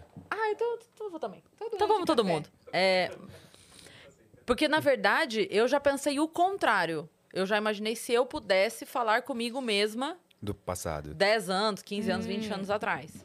É, isso eu já pensei. O que, que tu falaria? Compra o Bitcoin. não, não, não tô zoando. E eu ia dizer, sonega, vai. Alô, Sonega Receita imposto, vai. Federal. É brincadeira, hein, gente? Ô, ô. É, pô, você poderia ser, né? Compra bitcoins e venda em outubro de Eu acho que eu 2021. ia dizer pro Pedro mais jovem relaxar um pouco, tipo, curte mais, tipo, vai aí, tipo, aproveita e tal. É. Profundo. É isso aí. Da hora. Ah, eu não, isso eu acho que eu curti. Eu tenho medo, sabia? Porque eu, eu falei isso já. Eu gosto de onde eu estou. E eu tenho medo, sabe aquela coisa do bater de asa de uma borboleta, pode mudar todo o rumo do não sei o quê, dadadá. eu tenho medo do de caos. voltar e falar uma coisa e falar assim, ó, só cuidado para aquele dia que você bateu o dedão. Você ia ficar parano... paranoica. E eu tenho medo Putz, que é esse verdade. dia que eu não bati o dedão, puta, daí aquele outro dia eu, entendeu? Eu não É. queria mudar nada. É, eu também não mudaria Eu prefiro. nada. Porra, mas teve momentos que eu gostaria de não ter sofrido aquela dor. Eu gostaria de não ter sofrido aquela dor, mas se eu não tivesse sofrido aquela dor, estaria hoje aqui? Cara, então eu não queria mudar, não. Eu preferia que existisse a dor Uhum. pra estar hoje aqui, sabe? Eu É. tenho medo dessa. Até que ponto eu tirar uma coisa ruim ia, ia alterar? Nossa, até, tipo assim, é uma parte bem importante, por exemplo, da filosofia estoica, tipo, sentir dor, se permitir sentir dor. Porque É. isso ajuda, tipo, a pessoa. Tu, tu tá vivo, afinal. No tipo assim, pessoas evolução, é. sentem dor, tem sofrimento, isso é Sim. parte da vida. Mas sei lá, a galera vem essa É, ilusão então, de que eu não tem sei que o ser que, feliz faria, o tempo o todo. que, que eu falaria, É. eu não queria mudar nada. Mas talvez eu dissesse alguma coisa do tipo, meu, vai mais na sua, para de escutar tanto o que os outros esperam de você. Tipo, faça. Seja você, sabe? Não o que os outros esperam de você. Talvez me ajudasse na minha adolescência, assim, mas aí eu não seria quem eu sou hoje. Pois é. Eu gosto de ser quem eu sou. Mas tu não Ainda quer mudar em quem tu é, é, Poderia mudança. chegar pra tudo passado. Ó, falei que nem pessoas do sul agora. Entreguei, é? entreguei de onde que eu sou. Caiu os buteados do É, bolso daí. mas, mas vá. E aí tu podia dar um abraço na pessoa e falar, em ti, mais jovem, e falar, vai ficar tudo bem. E é isso. É. Pronto, daí tu não vai mudar nada e ainda vai. Aquele filme É. da Netflix, é, Tem vários. aquele mais novo que tava no é, Projeto Adam. Adam. Adam. Maravilhoso. ainda, Muito legal. Maravilhoso. Muito legal. Sabe quando ele me ganhou? Na discussão. Não é spoiler isso, tá? É só porque. é, você já sabe do que se trata o filme. Que é viagem. Sim, Ryan Reynolds. É, com Ryan Reynolds. É, sim, se trata dele. Não, não, não, eu digo assim, que é sobre viagem no tempo. É. Isso tá claro, ok. Que o momento que ele encontra lá, a discussão do início do filme me ganhou. A discussão Sabe dele do- com a criança? Dele com a criança. Aham. A- aquela discussão Uhum. me ganhou. Cara, a hora que ele chega lá e o moleque encontra ele, tá, tá, tá, os dois brigando. Eu falei, meu Deus, É. que loucura é Sim. essa? Aquela discussão me ganhou. Assim, é, é, é um filme estilo Sessão da Tarde, assim. Não é aquele filme, meu Deus, que impacto. Mas é gostoso de assistir. Mas é massa assistir muito- filme de sessão da Eu tarde. Você gostou velho. daquele Guerra do Amanhã? É o do Tom Cruise? Guerra do Amanhã, será que é do Tom Essa é a Cruise? Guerra dos Mundos, né? Não, não, não. Tem, é, Cruise. tem um do Tom Cruise que é. Não, o dele é o. É The Edge of Tomorrow, mas eu não lembro como que é em Ah. português. O Dia é- de Amanhã. Não, mas é, é aquele que ele fica vivendo todo dia o mesmo dia. É esse? Ah, tá. Ah, tá. Não, eu sei qual é esse, mas não é esse que eu tô falando. O, o Guerra do Amanhã, se é que eu não tô errando o nome, é aquele que, tipo assim, tá tendo uma guerra no futuro. Ai, Guerra É, isso aí, a Guerra do Amanhã. Caraca, já tem até o 2, eu não assisti o 1 ainda. Que é o seguinte, tá tendo uma guerra no futuro. E a, a premissa do filme é essa, tá? Uhum. E só que tá faltando gente o lutar dois, essa hein? guerra. Então eles vêm pro passado buscar gente pra lutar a guerra. Sacou? Aham. Coisa maluca. É. E é isso. Gostei. quem que eles vão escolher? Então, Então, aí tem toda essa É tipo- questão. Mas Tá. é, é, mas é massa o filme. Massa, eu gostei, da, gostei. gostei da premissa. É massa, é tipo assim, Esse- lá a- as máquinas estão vencendo a gente, lá tá acontecendo isso, isso, aquilo, lá tá esse problema. E aí a gente tá com um pouco pessoal. Então eles vêm, recrutam pessoas e levam pra lá pra pra lutar. futuro. Sim, muito e- legal esse, hein? Esse é do caralho. Mas Gostei o do Projeto. Adam é muito bom também. E aí tem esse negócio que a gente tava falando dele, encontra ele criança, e aí o menino fica doido quando descobre que ele é ele. Aí fica assim, e aí, a gente casou? E aí, amanhã a gente beijou? A gente transou? Ele fica perguntando um monte de coisa. Essa, essa assim, parte é. é. muito fofa, porque É. tem essa, tipo assim, a gente transou, daí o cara, eu não vou falar sobre isso. É. A gente transou! E aí, é muito bonitinho. Ele fica falando assim, cara, eu não quero te falar nada, eu não quero te falar. Para de me perguntar, eu não quero que mude nada. A uni- As únicas coisas que ele fala, isso não é um spoiler, mas ele fala assim, ó, sobre é que o moleque é muito mal educado com a Arisco. mãe. Muito arisco com a mãe. E aí ele fica explicando o lado da mãe, tipo, seja mais assim como a mãe. Você não sabe o que ela passou e não sei o quê. Então ele É. fica.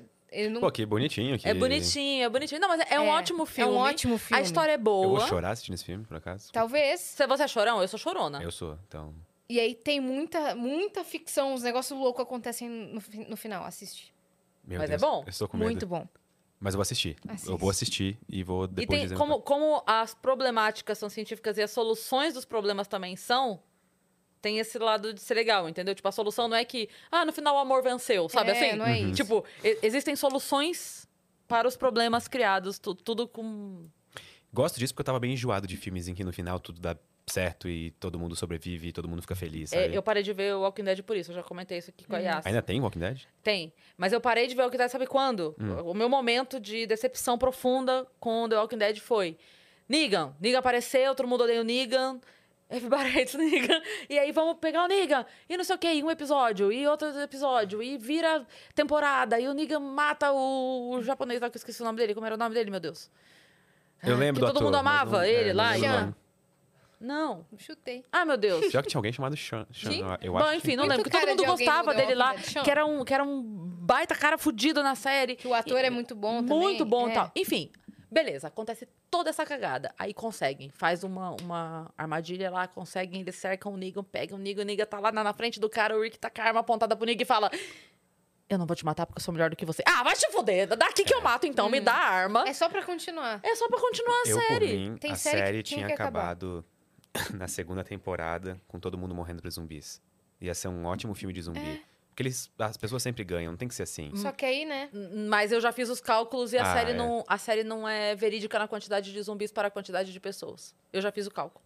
Como, fez, como assim? É, é, fala melhor, fala melhor. Eu quero, em eu quero, que ano você fez esse cálculo? interessado. 2020? eu estou Não, genuinamente é interessado. Estava em casa? É sério. Lá, lança é porque assim, aí. ó, eu não vou lembrar agora os números Não, tudo pra bem. te falar, mas depois você pode, inclusive faz um vídeo sobre isso no seu canal.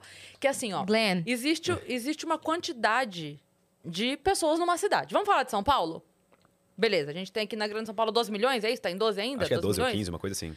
Vamos, vamos falar 12, tanto faz o número, tá? 12 milhões de pessoas na Grande São Paulo, beleza. Aí você tem, vamos imaginar que, sei lá, no primeiro momento, né? Teve aquele. 10% da população sobreviveu? Quanto você quer? 5%? 2% da população sobreviveu? Quanto você quer que tenha sobrevivido? 2% da população? Menos, né? Vamos botar em um. 1%? 1%, 1%. 1% da população, ok. A gente tinha 12 milhões, então a gente tem 120 mil? É... É isso? Tô certo? Tô 1 correta? milhão e 200 é 10%, então 120 mil. 120 mil. Você acha muito ainda? É, é, Você quer é- diminuir? Você quer botar 0,1? Você quer 12, mil pessoas? Vamos lá. 12 mil pessoas viveram na Grande São Paulo. Ok. Quantos zumbis tem pra matar por dia cada pessoa pra acabar com os zumbis? Porque o zumbi não tá transando e nascendo um novo zumbi, né? É... Não tá Você sur... tá 0,1 mil, mil zumbis por... Não, mil zumbis total, né? Tem mil zumbis pra cada pessoa.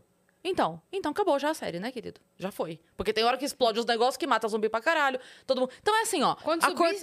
Acordamos hoje, nós estamos aqui, ó. Nós estamos em seis pessoas aqui, né? A Dani saiu agora, mas tava aqui. Nós estamos em seis pessoas. A gente tem seis mil zumbis pra matar. Nós. Tá bom. Quanto você matou hoje? Risca aqui. Pá, pá, pá, pá, pá. Acabou. E você entende? Não tá nascendo novo zumbi, não tem árvore de zumbi, não estão criando zumbi em laboratório. É aquilo ali, tem aquela Árvore de zumbi. A quantidade. não ser que nos matem.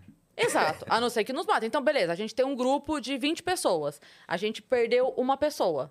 Somos em 19 agora. Aquela pessoa, dos mil que ela tinha que matar, ela matou quanto? Ah, ela tinha matado 500. Beleza. Os 600 dela agora dividiu. Mas você entende que não é um número irreal pra você resolver o problema dos zumbis? Não, totalmente. É isso. Então a série tinha acabado na segunda temporada no máximo. Porque tem hora que eles juntam, sei lá, tipo, você olha a cena, tem 20 mil zumbi, aí eles jogam um molotov, alguma coisa lá, explode, bota fogo, sei lá, uma bomba. Bah! Porra, esses... e não para? Vai ter zumbi até onde a série for. É, Eles mas, não querem saber quantos são os zumbis. mas não faz sentido. saber que mas vai não renovar. faz sentido! Mas Eles tão eles criando querem renovar. laboratório. Eles querem renovar e acabou. Faz, faz a conta verídica depois, o número mesmo, real, de cada lugar, e faz isso depois. Tem Pra como gente fazer poder- simulação computacional disso, inclusive, desse cenário. Ia ser interessante, tipo, a É taxa isso. de surgimento Só de zumbis, tipo, estimando a morte, não Quando- sei o quê. É. Ainda que fosse um número maior, aqui na- ainda que no fim das contas seja, beleza, você tem 10 mil zumbis pra matar. Beleza, mas ainda assim é um número que tem fim, ele não vai ficar aumentando, Uhum. entendeu? Amanhã você não tem mais 10 mil se você matar 5 mil hoje. Amanhã você tem só 5 mil É, pra matar. E dali- Matou, acabou. Matou, acabou, porque é, a- a- o novo surgimento de zumbis, ele, ele não é. Ele não vai se multiplicando. É só quando alguém, uma- um outro ser humano, morre. Então aumentou um, aumentou cinco, aumentou dez. Quantas pessoas continuam morrendo o tempo todo pra esses, pra esse zumbi todo? É isso. Estrague. Aqui, ó. Ah. Um zumbi morto. É mais um morto ou menos um morto? A pergunta. A galera ouviu sua pergunta? O Vitão perguntou: um zumbi morto é mais um morto É. ou menos um morto? Menos um. Mais um zumbi morto. É igual menos Mais aquela- um, zumbi mais morto. um morto. É igual aquela pergunta: quanto mais suicidas no mundo, menos suicidas no mundo?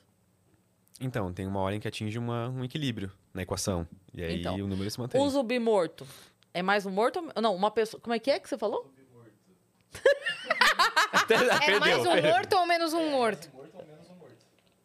É mais um morto. É mais um morto, porque aí é, o zumbi é um outro estado, né? Porque, tipo assim, tem o ser que aquele vivo ser morreu e virou um zumbi. virou um zumbi. É, E você agora perdeu um ser humano quando ele É. vira zumbi. E agora É, ele virou um ser morreu. morto, entendeu? Então é mais um morto. É, não é um, não é um Na ser verdade, vivo, é um ser você, é, você perde um ser humano quando ele vira zumbi e elimina o zumbi quando ele morre. É. Na verdade, é essa a lógica, né? Sim. Caraca. Eu voto pra mais um morto. Eu, essa seria minha resposta é mais final. um, mais um zumbi morto. Não, não, mais um morto. É que não, teve- não fez diferenciação entre zumbi ou não ah, zumbi ok. agora. É que pra mim o morto já tá morto quando virou zumbi, porque daí eu não vou ter pena de matar, entendeu? Eu teria pena de matar, às vezes, um ser humano. Mas o zumbi não. Entende? O zumbi, pra mim, já não é uma pessoa a mais. Já é um. Tem uma cena risco. triste no The Walking Dead com isso, né? Eu lembro Tem. que eu acho que alguém viu. É, tipo, Ah, o algum- Carl tem que matar a mãe dele. Essa cena eu não vi. O Carl tem que matar a mãe. Na, na- Não, acho que eu vi sim. É, não coloco no começo, não é? É, Nossa, faz tanto tempo que eu não vejo essa Nossa, série. É. é. Não, tem, tem cena com criança, tem cena... Os caras que, assim, tem uma hora que você não tem o que fazer. Já não, já não é mais a pessoa, né? Já não é O que mais faz de uma pessoa uma pessoa? Não sei. um zumbi. Não. Sim. É porque ali ela, ela não tem mais a consciência, não tem o sentimento, não tem. Assim, é.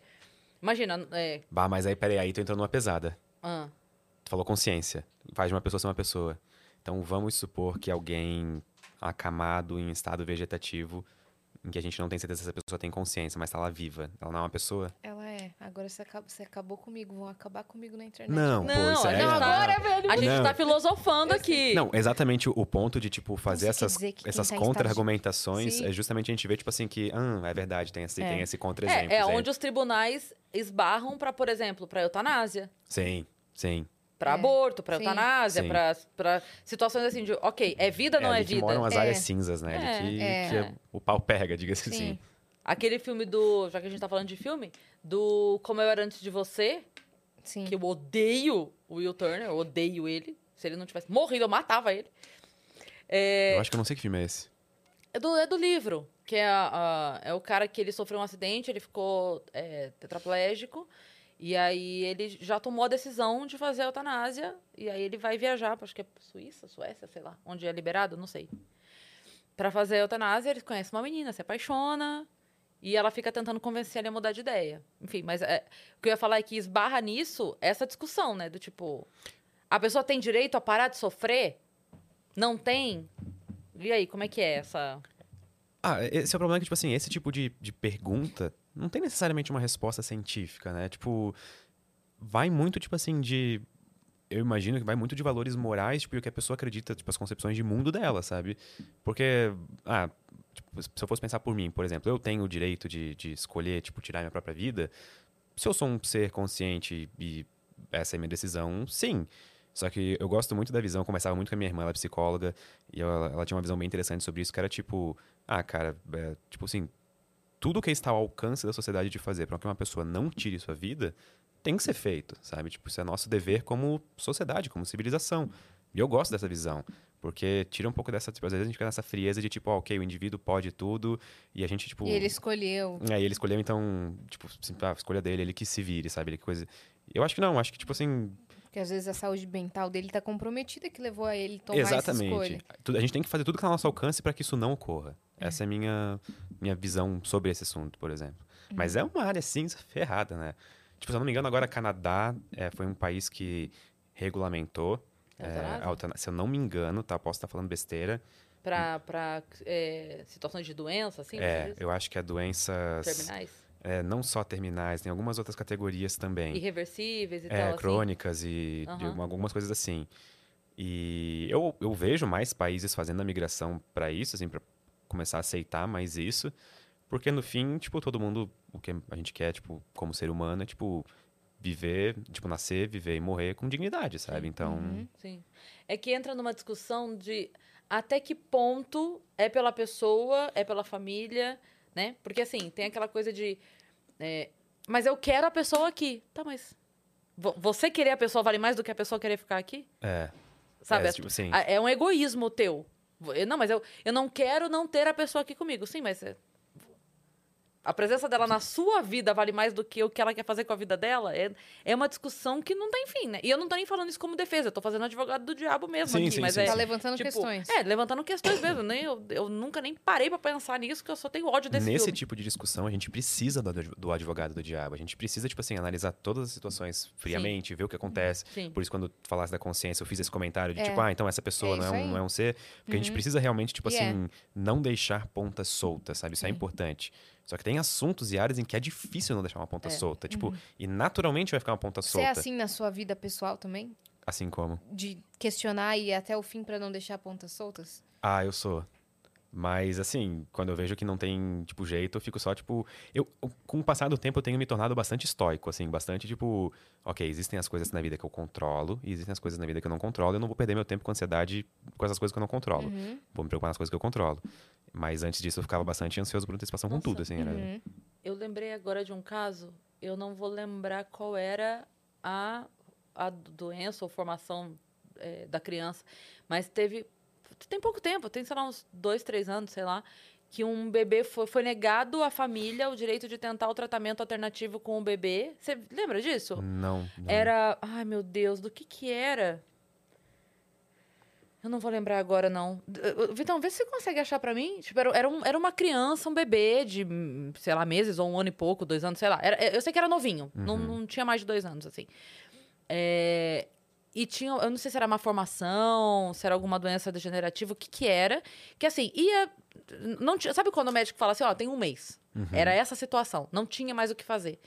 E aí tinha um, um tratamento alternativo, só que precisava da autorização judicial para submeter a criança, porque o tratamento não era aprovado. E não deram. E não deram. Ah, chegou o momento lá, a criança faleceu e tal. Nossa. E foi uma briga que os pais estavam tentando, tipo, a gente não tem tempo para vocês pensarem se vão. Debate depois, libera agora, porque Vamos ela. ver se a gente salva a vida. De alguma forma, deixa ela ter uma chance, porque. Ah, mas é- porque a, a justificativa era que o tratamento poderia não ser eficaz, poderia ter cal, poderia ter. Mas Como não- fala? Não, não é. Esse daí, é, a- o doença, o remédio mais caro do mundo, algumas. ah, não é do Brasil, tá? O caso. Foi uma criança que precisava fazer um tratamento alternativo e foi negado.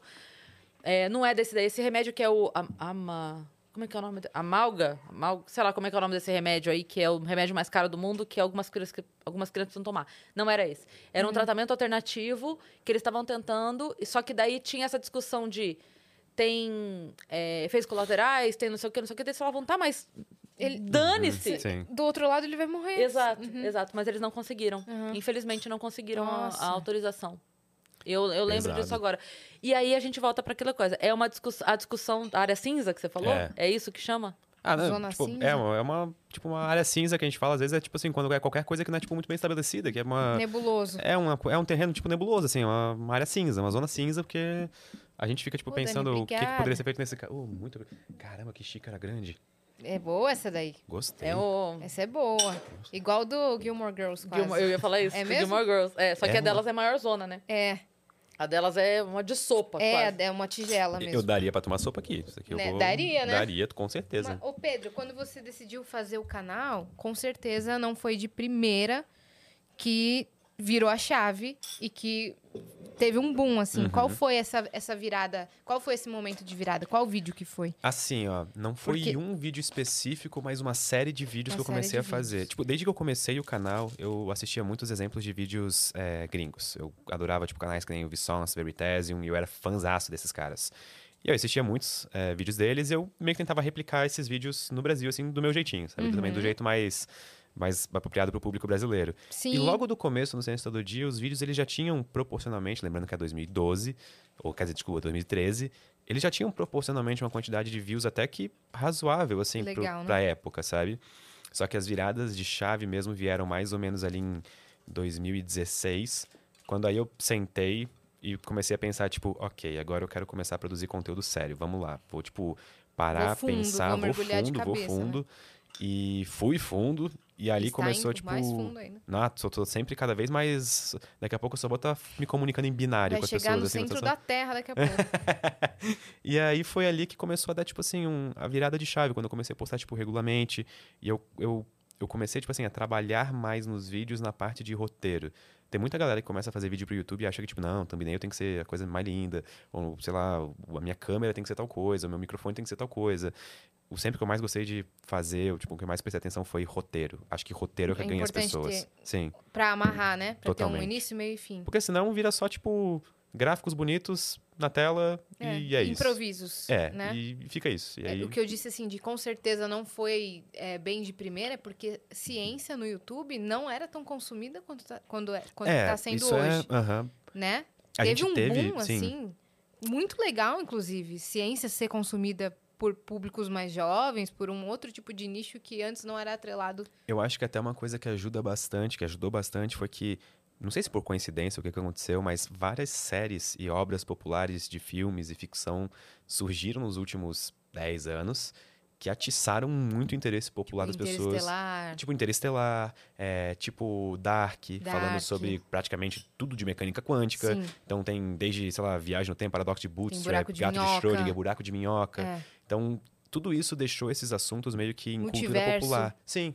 E virou cultura popular e as pessoas querem saber sobre. E eu acho que isso é massa porque, tipo, é a arte tendo um papel de meio que deixar a sementinha na cabeça das pessoas, sabe? As pessoas, de vez em quando, sei lá, da próxima vez que rolar na timeline um vídeo sobre buracos negros, elas não vão simplesmente vazar e ir embora. Então, Sim. E aí, qual que foi a- a- o primeiro vídeo da série de vídeos? eu acho que foi o meu vídeo sobre o paradoxo de Bootstrap. Hum. Que é justamente o paradoxo do Dark. E ele é um paradoxo bem interessante, E o conhece? que, que é? Não. Vamos supor que eu receba as ordens, é, a receita, assim, perfeita de criar uma máquina do tempo. E eu vou lá e eu crio essa máquina do tempo. Aí eu uso ela para voltar para o passado e eu entrego para mim mesmo as, as instruções de criar a máquina do tempo. Uhum. Em que ponto da história a máquina do tempo começou a existir? Se você vai ficar nesse ciclo, né?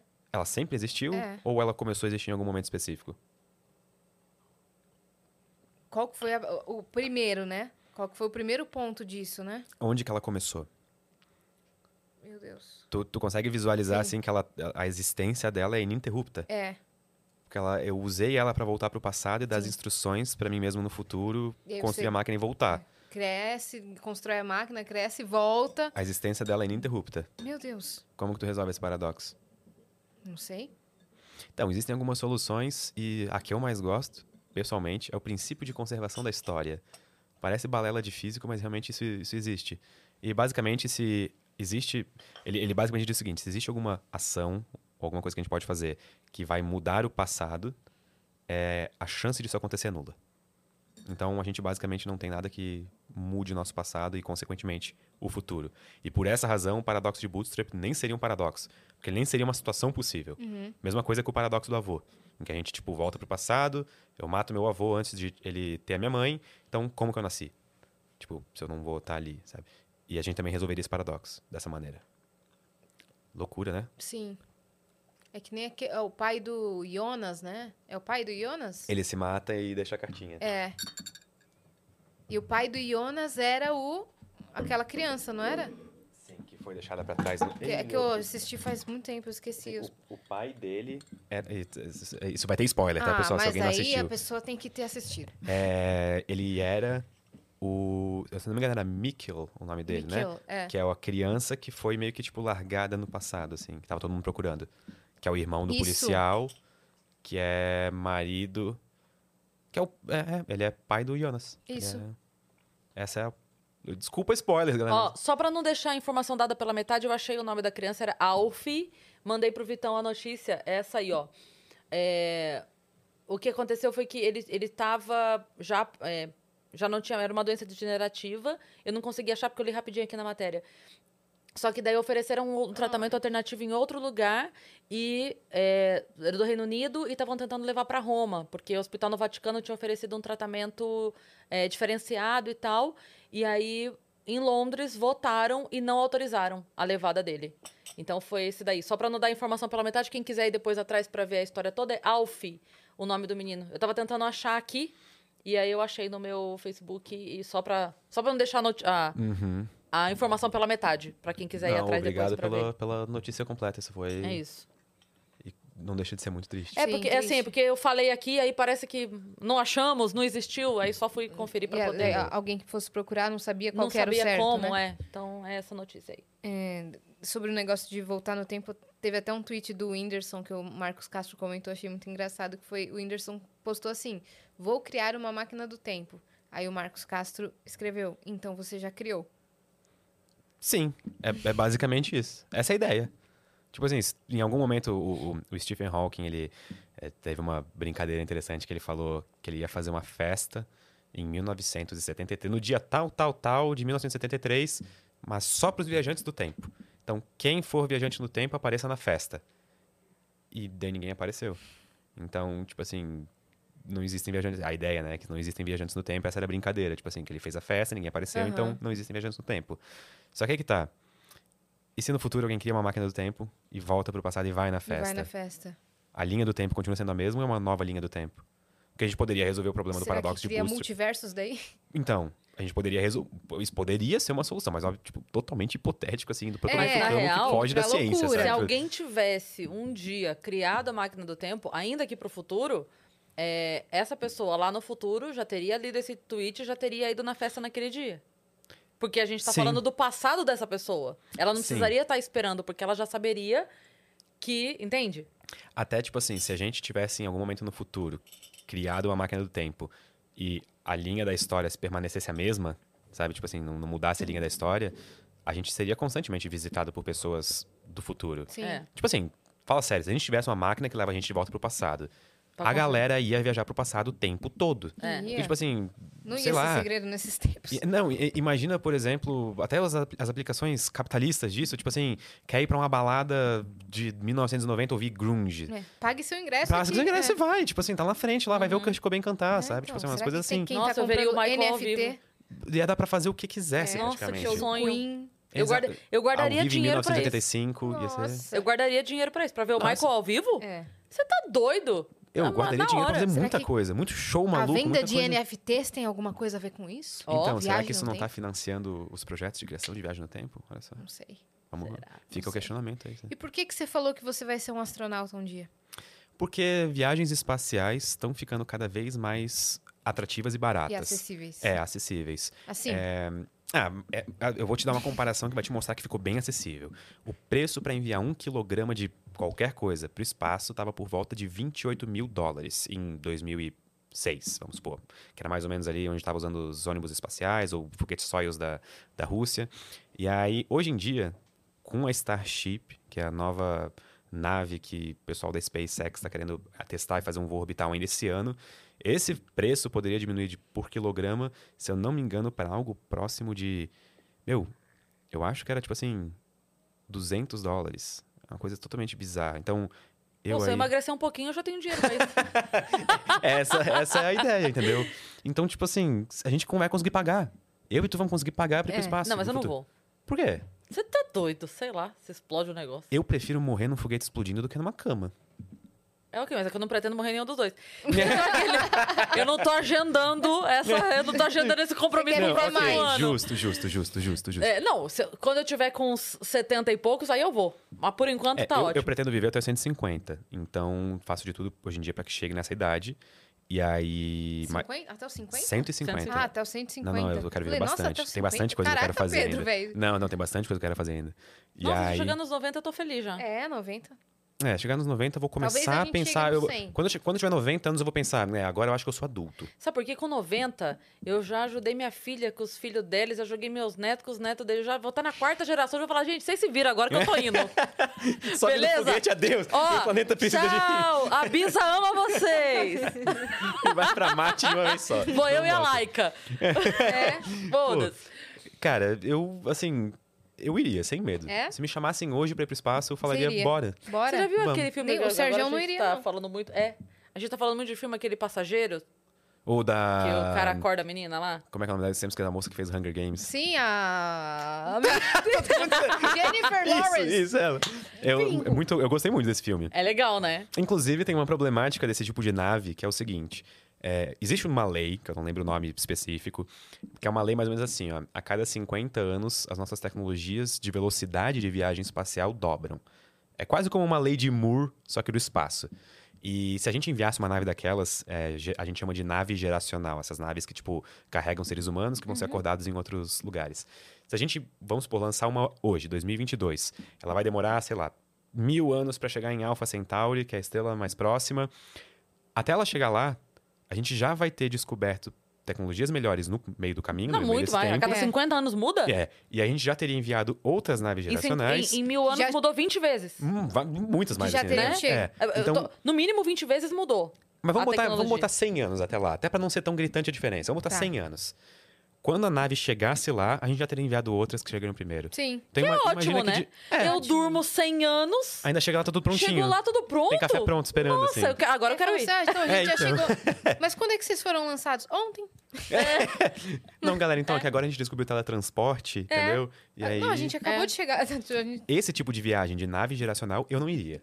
Porque Não? daí, tipo assim, tu basicamente tá morrendo. É. Tu tá, tipo, deixando pra trás todo mundo que tu conhece, toda a vida que tu conhece, e tu vai acordar daqui a 100 anos e ninguém mais tá vivo. É, só quem foi com você. É, É, a menos que a quem- experiência completa ali. Tipo, vamos todo mundo!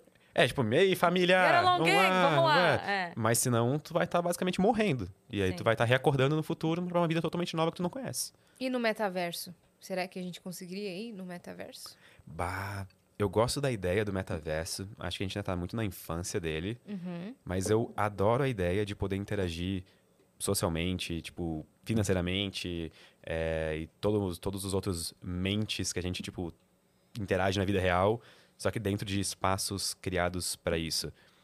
É um pouco assustador É. também, assim, acho que existem bastante consequências psicológicas que precisam ser bem avaliadas. Eu acho absolutamente assustador. Mais do que Ai, qualquer eu, outra eu coisa. acho fascinante. Mas cada, cada vez mais vai, vai ter gente usando. É, não, Eu mas vou- é eu- porque chegar. eu, eu não acho que vai se dissipar problemas que a gente tem no mundo real, sabe? Sim. Porque de qualquer forma, assim, por exemplo, vou te dar um exemplo. As primeiras notícias que a gente tem é fulano de tal gastou não sei quantos milhões e comprou uma mansão no metaverso. Uhum, Do lado do Snoop Dogg. Então, eu já tô chegando no metaverso É isso mesmo. Pobre perto do milionário. Não, você entende? Tipo assim, Sim. se hoje, eu, se na vida real eu tenho é, um apartamento que eu pago X de aluguel e eu sei que tem a Paris Hilton, que tem a mansão dela de milhões, quando a gente chegar no metaverso, vai ser a mesma realidade, porque eu vou poder pagar um cantinho X no metaverso e ela vai ter. Então, assim, se é pra eu viver do mesmo jeito que eu vivo agora, eu prefiro o vento na cara que eu tenho aqui. Não, isso, é, isso, é, isso, é, isso Entendeu? faz sentido. Se é pra eu Se eu chegar vou- no metaverso e tá na merda de novo. Exatamente. Mas- Então eu fico aqui mesmo que tem vento na cara. Eu vou dar um exemplo de, por exemplo, aplicação do metaverso para educação. É só- é, é, tipo assim, é sempre muito importante diferenciar metaverso de realidade virtual. Embora os dois estejam casados na visão futurista da parada, tipo, realmente um metaverso com realidade virtual, a gente não precisa de realidade virtual para ter um metaverso. A gente só precisa, por exemplo, que exista, tipo, um mesmo ecossistema por trás de todas as coisas que a gente esteja interagindo virtualmente. Tipo, desde a loja que eu compro minha roupa virtual, até a escola em que eu estudo virtualmente, até tudo isso precisa estar, tipo, nessa mesma base que seria o metaverso, vamos supor. E uma aplicação interessante para educação. Imagina que eu seja um professor e eu vou ensinar as minhas meus alunos ou minhas alunas sobre o Antigo Egito. Aí todo mundo pega, põe o seu headset e instantaneamente a gente está em Cairo em 3000 antes de Cristo, por exemplo. E começa a E passar. começa a passar e começa a andar, literalmente, a interagir lá, tipo, deixa as crianças, por exemplo, brincar na areia. Tipo assim, vamos imaginar que lá elas já tenham, tipo, óculos de realidade virtual com sensações, talvez, Sim. Hum. tipo, feedback háptico, que eles chamam, coisa assim. Isso seria uma Explicar o experiência. universo. I- Imagina poder orbitar um buraco negro, para explicar um buraco negro. Ou, vamos supor que não precisa ser numa escola. Vamos supor que no futuro a pessoa entre num vídeo meu e eu vou estar falando de buracos negros, ela bota o óculos de realidade virtual dela e ela vai estar comigo, tipo, eu vou estar falando com ela assim, tipo, é, sentado tipo de lado assim. Então, aqui no nosso lado tá um buraco negro, não sei o que, ali blá blá, entendeu? Esse- essas são as possibilidades que eu acho fascinantes. Só que é óbvio que, tipo, em toda oportunidade fascinante existe a coisa que estraga, né? Tipo, É. vai ter galera comprando, tipo, JPEG e, e coisa do tipo. Então, é uma- a gente tem que se aceitar que seres humanos vão fazer o que seres humanos sempre fazem. Sim. Vai ter gente que vai ficar viciada e vai querer só viver no metaverso. Com toda certeza. Né? Inclusive, eu vejo isso como um dos cenários de escape para a civilização no futuro. É. É, porque uma coisa é verdade, a a morte tá térmica do... Não, eu não acho que a gente vai estar na merda. Mas pensa comigo. Se eu consigo simular o universo, eu consigo escolher a velocidade que essa simulação passa, né? É. Tipo, que nem The Sims, assim, que tu pode passar pra frente, pra trás, voltar Sim. mais rápido. Três vezes, quatro Isso. Então, imagina que eu crio uma simulação perfeita da humanidade, em que o tempo passa, por exemplo, para cada segundo na simulação, se passaram 0,0001 segundo aqui fora. Então consigo brincar lá dentro muitos dias e aqui só passou uma hora. Assim. A civilização poderia durar para sempre dentro de uma simulação dessas. É. P- Pra sempre, Sim. assim, tipo, com asterisco, né? Tipo, para sempre até o universo, enfim, mas é para sempre, pra Sim. padrões humanos. Isso é muito vantajoso. Tipo assim, esse tipo de simulação faria a pena ser feito. Porque tu vai conseguir, tipo assim, infinitos anos pra, tipo, Você vai viver uma vida dentro do. vai uma- viver várias vidas, É, vai ver quantas vidas, vidas é. tu quiser lá dentro. Sim. Tu vai poder, e tipo aqui assim- só se passou, sei lá, um mês. Exato. E aí, tipo assim, por que, que a gente sairia desse lugar? Por que, que a gente. A gente pode viver lá pra Pois sempre, é. entendeu? Isso valeria totalmente a pena. Sou, sou a favor de simulações de civilizações. Não que a gente já não esteja numa, Pessoas que mas... têm problemas com as suas próprias Para! aparências, assim. Joga água nele. Vocês nunca duvidaram da natureza da própria realidade de vocês? Ah, já, algumas vezes. Então. Eu fico sempre achando que tem alguém me filmando, testando o que, que eu tô fazendo, como eu tô reagindo. Caraca, e, e fora do podcast, tá tudo bem? Tá tudo não, tô brincando. cara. Fora Não, às vezes, fora dos às vezes eu penso isso e falo assim, cara, será? Eu acho que Que todo não tem mundo já teve essa sensação. Eu tive não, já depois também. que a gente assiste o show de turma, não tem como, né? É. Você fala assim, Mas a cara, gente é tão pequeno, por que alguém nos estudaria? não sei. Por que que alguém não nos estudaria? Quer dizer, eles não precisam estar te estudando ativamente. Eles podem estar só pegando, tipo, teus Talvez metadados pra... exatamente por eu ser mais desimportante, porque daí você é um ratinho, né? É, tu é um grupo de controle, aqui. digamos, né? É, sou um grupo. Tipo assim, vamos fazer isso aqui com uma pessoa que nasceu, a gente faz ela passar por isso, isso, isso, e vamos colocar ela diante dessa situação. Tá, hum, agora vamos dessa. Falo, será que não estão. Às vezes eu falo, ô galera, Mas estão indo muito longe, né? A boa notícia. estão indo longe. Estão indo longe demais Não, essas eu tô- simulações aí, eu- velho. Quando eu fiz 40, eu esperava que fossem me contar. Parabéns, você ganhou. É, Bem-vindo ao programa. né? Isso, Você entendeu? sobreviveu. É, mas aí agora, é, já, já passou dos 40, não me contaram. Então aí agora eu tô mirando 50. Quando chegar nos 50, pode ser que eles contem. Ah, idiota, na verdade você vive 200 anos, trouxa. Caraca. Ó, a Isso, gente tá cheio de pergunta aqui na plataforma, viu? Vamos, Lança, vamos pra lança. elas então. Bora, Nossa, vamos bora. lançar. Você gosta, né, quando tem pergunta assim? Adoro perguntas. Tia Tissa. Adoro. Deixa eu ver aqui, ó. Pa- Parece, desculpa, mas parece muito a tia Tissa. É porque, é porque ontem o Flávio usou o nome do- da mãe da minha cachorra, que é Kika. Ah, Eu falei, é, não, a mãe, uma cachorra da minha mãe sumiu, daí a gente ficou chamando Kika, Kika. Aí o Daniel Murilo começou a dançar um funk. Kika, Kika, Kika, Kika. E agora ela falou tia Tissa, eu já pensei uma tia Tissa. Eu tenho Tia uma tia Tissa. Tem? Tenho. Mentira. Você tá zoando? É sério? Sim. Eu não, não, eu não tô zoando, eu tenho uma tia Tissa. Sério? Não, não tô zoando. Qual a chance disso acontecer, tá vendo? A gente tá vivendo uma Meu simulação. Beijo, tia Tissa. Tá vendo? A, A gente- pessoa previu que ia acontecer isso, voltou e Voltou. deu pra ele uma A tia gente tá Tissa. vivendo- Não, Nossa. alguém me sussurrou, falou, fala, fala assim, tia Tissa. Quando e alguém me sussurrou e falou, faz uma piada Se isso. É. não comprova que a gente vive numa simulação, Faz uma piada ruim com, com a tia Tissa. A Niele de Araújo, ou Nieli, não sei.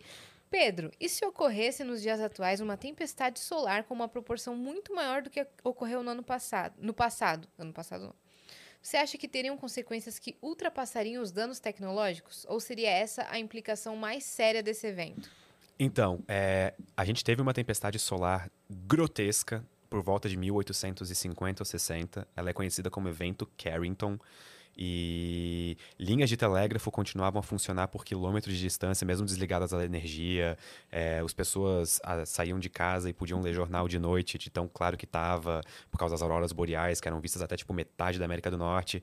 Essa foi a mais forte que a gente teve registro até agora, com a humanidade já vivendo. Só que o negócio é, naquela época, meio que a eletricidade, os componentes eletrônicos não passavam tipo, muito dos telégrafos e coisa do tipo. Então os prejuízos não foram tão bizarros. Uma dessas acontecendo hoje em dia seria incrivelmente assustador. E a gente ia se ferrar enormemente. Catastrófico mesmo. É, porque a nossa vida depende de componentes eletrônicos. Imagina se tudo que é eletrônico para de funcionar, tipo, de um dia para o outro, assim. A minha vida acabou. Exato. Tá? De todos nós, na verdade. É. Porque tudo é gerido por coisas eletrônicas. Tudo. Desde, até os sistemas embarcados no nosso carro. Os carros iam parar de funcionar, provavelmente. Então, assim, os efeitos materiais, nesse caso, passariam enormemente dos efeitos físicos e fisiológicos. Pelo que eu entendi a pergunta, ela meio que pergunta nesse viés, assim, É. se para o ser humano em si. Talvez a gente teria uma dose maior de exposição à radiação, principalmente aqui no Brasil, nas partes sul, eh, na parte sul do Brasil, onde a gente tem uma falha no campo magnético, que é conhecida como anomalia magnética do Atlântico Sul.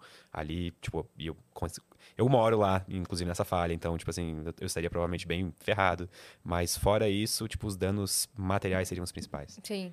A gente ia ter que começar uma sociedade como eram lá nos primórdios, tipo... Lá nos Incas, assim. É. né? Já pensou, cara, ter É. que ir falar com as pessoas pessoalmente?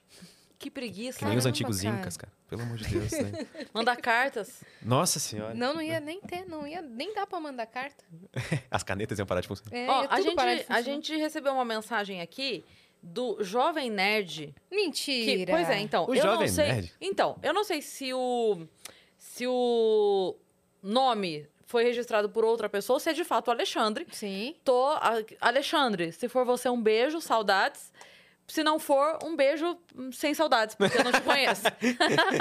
Tem foto dele aí, você não... Então, eu dei zoom aqui pra tentar ver, só que tá com uma máscara na frente. Ah, O cabelo até parece um pouquinho ali, mas eu não sei se é o Alexandre. Se for... Alexandre, se for você, manda o WhatsApp. Não, é sério. Se for você, manda o WhatsApp. Vamos lá. Vamos para a pergunta de qualquer forma. Dentro da física, temos vários problemas ainda não, ainda não resolvidos, como matéria, energia escura, inflação cósmica, gravitação quânticas e outros. Qual é o que mais te intriga? Entre eles, há a constante cosmológica. Pode falar, falar um pouco sobre o assunto? Ó, a constante cosmológica, eu particularmente não vou manjar muito. Não, não, não tá, tipo assim, na minha lista de, de conhecimentos mais profundos. A Roberta é uma pessoa excelente para perguntar sobre isso, inclusive. Então, ela sugestão. E mas o que mais me intriga hoje de problemas em aberto, eu acho que é o problema de matéria e energia escura. Porque se vocês parar pra pensar, ele é assustador. 96% do universo é feito de algo que a gente não sabe o que, que é. É. Então, isso é, é de coisa de tirar o sono de noite. E a gente não tá. Não é, não é tipo assim que a gente não sabe o que, que é, tipo.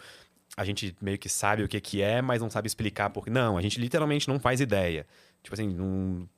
Ah! Sabe? Tipo assim, não tem. Será que tem cientista que vai acorda e vai dormir todo dia pensando assim, eu tenho que descobrir essa merda. eu tenho que- Com toda certeza, existem cientistas que trabalham a vida inteira nisso. Já, e cientistas que já trabalharam e morreram a vida inteira trabalhando em cima disso. Cara, eu vi um gráfico pizza outro dia, sabe aquele Uhum. redondinho assim, né? Que era assim, tipo, uma fatia muito fina, mas muito fina mesmo, tipo, quase uma linha, falando assim, o que eu sei. Aí uma fatia que era, sei lá, tipo, 100 vezes essa linha fina, assim. É, o que eu sei que eu não sei. Uhum. E é, E o resto é o que eu não sei que eu não sei. é sempre a analogia do iceberg. Porque a pontinha do iceberg é o que a gente sabe, o restante do iceberg que está acima da água é o que a gente sabe que não sabe, e o resto, que é a maior parte do iceberg, Eu não sei. É que você a não gente nem sabe. faz ideia não que não sabe. O que eu porque- não É. sei. É, porque você não sabe, levando em consideração essa metáfora do iceberg, você não sabe é, se para baixo, o quão mais ele abre, o quão mais fundo ele vai, né? Você não Sim, sabe se sim. tem uma, uma, uma, uma parte dele que pode ser uma, um bico que você vai bater o barco se você vier, né? Um submarino se você vier. Então, é, de fato, a gente não sabe que não sabe. E eu fico me perguntando qual que vai ser a próxima grande pergunta. Tipo, tá, tudo bem, a gente tem grandes perguntas já e grandes problemas para resolver atualmente. Pelo amor de Deus. eu já- Mas assim, para pra pensar. Vai chegar um ponto em que a gente vai meio que, ok, essas dúvidas aqui foram respondidas e naturalmente a gente vai ter novas perguntas.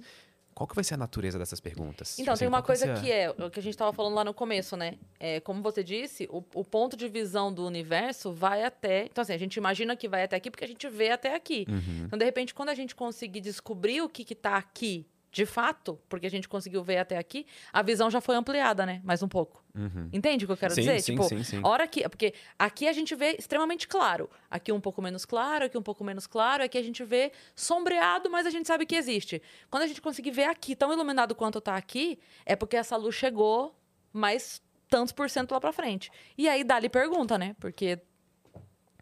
É muito importante fazer boas perguntas quando você está estudando coisas. Porque, na verdade, a gente não, não faz ciência, tipo, procurando acertos. A gente faz ciência procurando erros. Então, se a gente tem uma teoria, a gente tem que procurar onde que ela não funciona. Tem filosofia dentro da- do estudo de vocês? De física? Muita. Muita, né? Muita, muita, muita, muita. Precisa questionar Inclusive, existe tudo. uma meio que rixa entre físicos e filósofos, mas ela é totalmente, tipo assim, desnecessária. Tipo, não é, não é uma rixa, tipo, até eu falei, pareceu que tipo, todo mundo pega, tipo, em, em armas e vai brigar, assim. Não.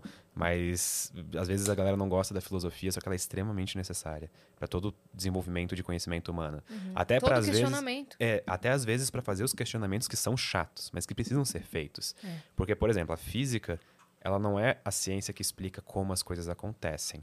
Ela explica meio que por que as coisas acontecem. Tipo, ela explica por que a gravidade age de tal jeito e tal, mas ela não explica, tipo, quer dizer, desculpa, ela explica como as coisas acontecem, mas ela não explica por que essas coisas acontecem. Isso quem tenta explicar é a filosofia. Então, é, a Bibi Bailas veio aqui também, né?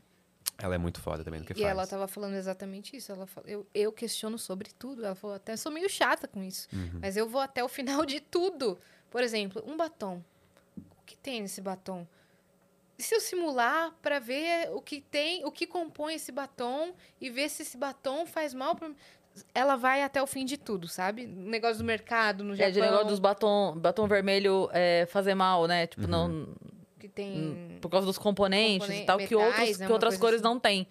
Eu jamais pensaria isso. É, Eu nem sabia que tinha problema Que com tinha batom diferença. vermelho. Tem. É.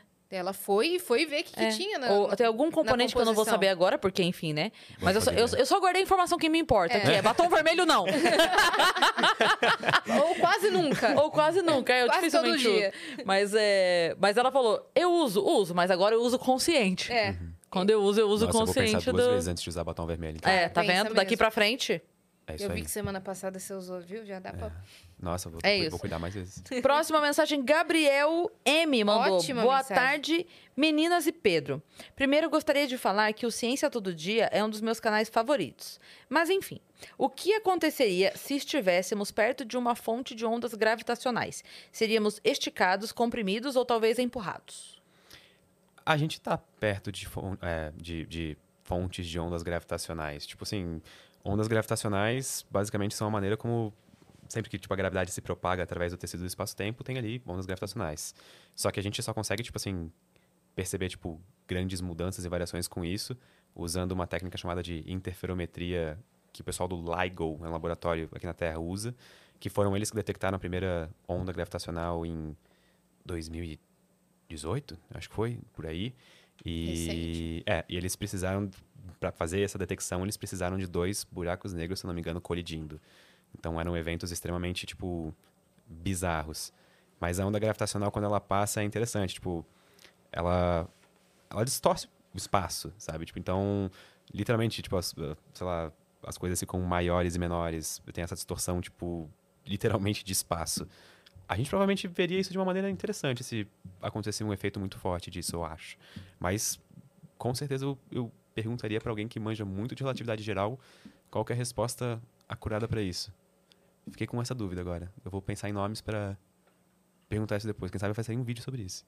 Fiquei, fiquei, fiquei curioso. Excelente pergunta. Olha, Parabéns, mesmo. parabéns. A, a onda sonora distorce o espaço?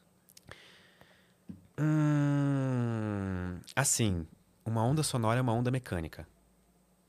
Ela não distorce o espaço, mas ela distorce os materiais. Porque ela meio que é uma onda de compressão de matéria.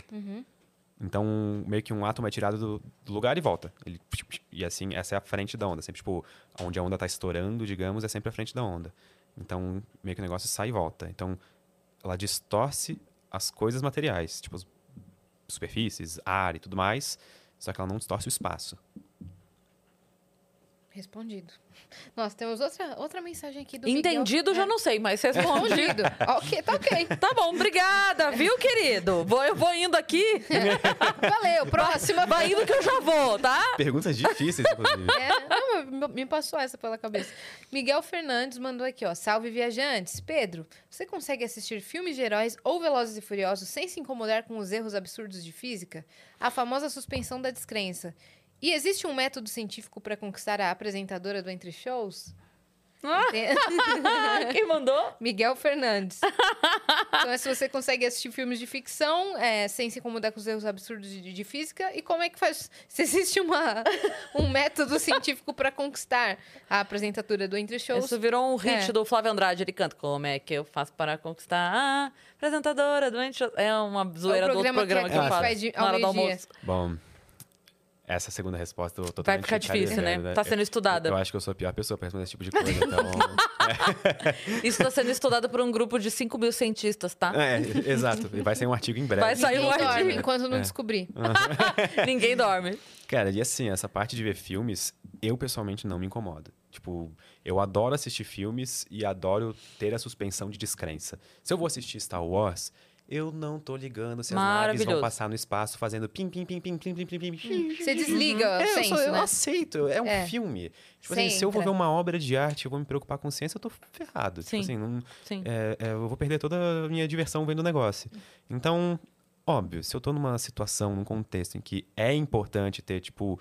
A, a acurácia física, aí eu vou cobrar Sim. esse rolê, eu vou ficar chateado se não tiver. Mas um filme, É. eu quero que tenha som, eu quero que tenha explosão. Por exemplo, as naves do, do- Star Wars, não faz sentido elas terem asas. Elas não estão voando na, na aerodinâmica, elas não têm, tipo, coisa pra usar asas. Elas só são naves no espaço. Fico puto com isso? Claro que não. Elas são lindas. É Quem não visual. quer- é quem não quer ter Deixa um, aquela lá. X-Wing, É. assim, aquele negócio então. É. perfeito. É tipo, é, fazendo um paralelo com isso, seria é, a diferença entre eu pegar um roteiro pra analisar e pegar um, um texto, sei lá, de uma sketch de humor pra analisar. Exatamente. Calma, aqui a gente só tá brincando, aqui é diversão, aqui é outra coisa. Agora, Cris, olha, eu escrevi esse texto aqui, vou mandar pro meu advogado pra entrar... Isso aqui é meu ah, TCC. ok. Pera, Corrige pra mim aí. você quer que eu leia? Então, É. peraí. Então, eu vou Contexto sentar a bunda na cadeira. E aí, eu, aí você vai me odiar, porque no momento seguinte vai só, só- vai só tá marcar texto, assim, Uhum. ó, em tudo. Mas ali você não tá como cientista. Ali você tá curtindo um momento de lazer e você só quer ver o filme e pronto. E todo mundo precisa de um- uma zona de escape, sabe? Todo mundo precisa de um escapismo. Ver filmes é uma zona de escape, é, um- é um escapismo. Então, Sim. te transporta pra novos mundos e faz tu ficar, tipo, maravilhado e fervilhar de ideias Sim. novas, pensamentos novos e coisas do tipo.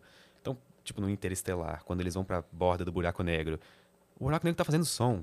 Mas tu não vai ouvir nada de um- vindo de um buraco negro, tipo, no espaço. As ondas sonoras não se propagam lá. E isso deixou o filme pior? Não, deixou ainda mais horripilante. Porque Sim. horripila, horri, hor- Horripilante. Horripilante. Porque, tipo assim, Contagiante. é contagiante. Tem um buraco negro, e ele tá caindo no buraco negro. A- a- a- o som naquela hora no cinema, ele faz tudo vibrar, assim, fica. E tu fica tipo, meu Deus do céu, acho que eu vou morrer junto. Não, é, mas o- em contrapartida, o filme Gravidade lá da, da Sandra Bullock é mais silencioso, né? Ele é propositalmente, silencioso. Propositalmente. E eu não sei se vocês perceberam a agonia que dá. Aham. Eu assisti no, no cinema É como se a gente estivesse lá. e eu tava com um problema sério de medo de altura. E naquela época. E aí eu fui assistir esse filme e eu lembro que eu fiquei, tipo, o tempo todo, tipo, Caraca. eu não conseguia parar de Bateu. ficar assim. Bateu. Bateu de um jeito assim que foi uma coisa, Por que, tipo. que você tava com tanto medo de altura? Não sei. Uma época da minha vida eu tive medo de altura. E agora quer ir pro Você espaço. quer ver? Não, hoje Você em dia eu falou- não tenho mais. Hoje em dia eu sento na janela Eu do avião e fico, tipo, olhando pra baixo. Da hora, assim. Então, esse medo de altura eu não tenho. Eu tenho medo de altura maluco, que assim, no avião eu tô de boaça. Eu tenho medo, sabe quando você vai entrar no avião? Que entre o corredor e o avião tem uma Entre o fresta. vão e a de- plataforma. Entre o vão e a plataforma tem uma fresta, tipo assim, de 2, 3 Tem medo de centímetros. escorregar lá no meio, assim? Não, não é nem escorregar. Ali me dá vertigem. vertigem. Tipo, porque eu tô. É. ve- Sim. Eu não gosto. Eu não por- sei, não sei explicar. No avião eu tô de boa. O mas prédio onde eu moro, por exemplo, tem 20 andares. E lá em cima fica, tipo, a cobertura com uma piscina e tudo mais. E a borda é de vidro. Tipo assim, se eu vou lá na beirada e olha, eu começo a passar mal já. Não, esse medo de altura eu tenho. Sim. Mas que Se nem você for não. naquele restaurante que é no céu. Ah, O tô suspenso? ferrado. É, o Sky. É, eu Tô não ferrado. vou. Me ofereceram, eu não vou, não. Mas ó, ah, é, tem, um, tem um prédio, é, não vou lembrar onde, nos Estados Unidos, mas é tipo, você gruda, são vidros gigantes assim, aí cada pessoa gruda em um vidro e o, o a parede faz assim, ó. E você deita no vidro. Eu tô ficando com a mão suada só de imaginar. Só de Eu vou precisar imaginar. de uma toalha de mão. Mas eu, eu ia te falar, que eu tava, tava confessando minhas loucuras aqui, que você falou, e fora do podcast, tá tudo bem? Uma outra loucura que eu tenho, as, E a Siri falando com a gente aqui. Ela tá louca as, também. ela tá louca também. Era das máquinas. Mas tem alguém tentando me hackear, que inferno! Para! Se você estiver assistindo, fica me mandando... Não vai conseguir, tem dupla verificação, demônio. Não, não permitir. Ô, Muda chato. a senha das coisas aí, pô. E aí, é, o que, que eu ia falar? Ah, sim, tem uma loucura minha que às vezes, não é sempre, tá? De novo, Yas? Vai continuando aí que eu vou não permitindo daqui. Tá bom. De Porto Alegre, chega! Ih. Enfim, Deleta. tem uma, tem uma, uma. lo- Às vezes, tá? Não é sempre, é raro, mas acontece. De eu estar, tipo assim, tô pra dormir aqui, tô quietinha, tô quietinha pra dormir. Aí, de repente, do nada, a minha mente lembra que eu estou rodando. Tipo, na Terra. assim. Do nada, do nada. Duas da manhã. Tum. E eu começo a ficar tentando sentir se eu tô rodando. Será que isso que eu tô sentindo é que eu tô rodando? Às vezes me bate essa loucura de lembrar. Eu lembro que, tipo assim, é de vez em quando, tá? Mas eu tô quietinha aqui, eu falo, "Ah, eu tô rodando. E é muito.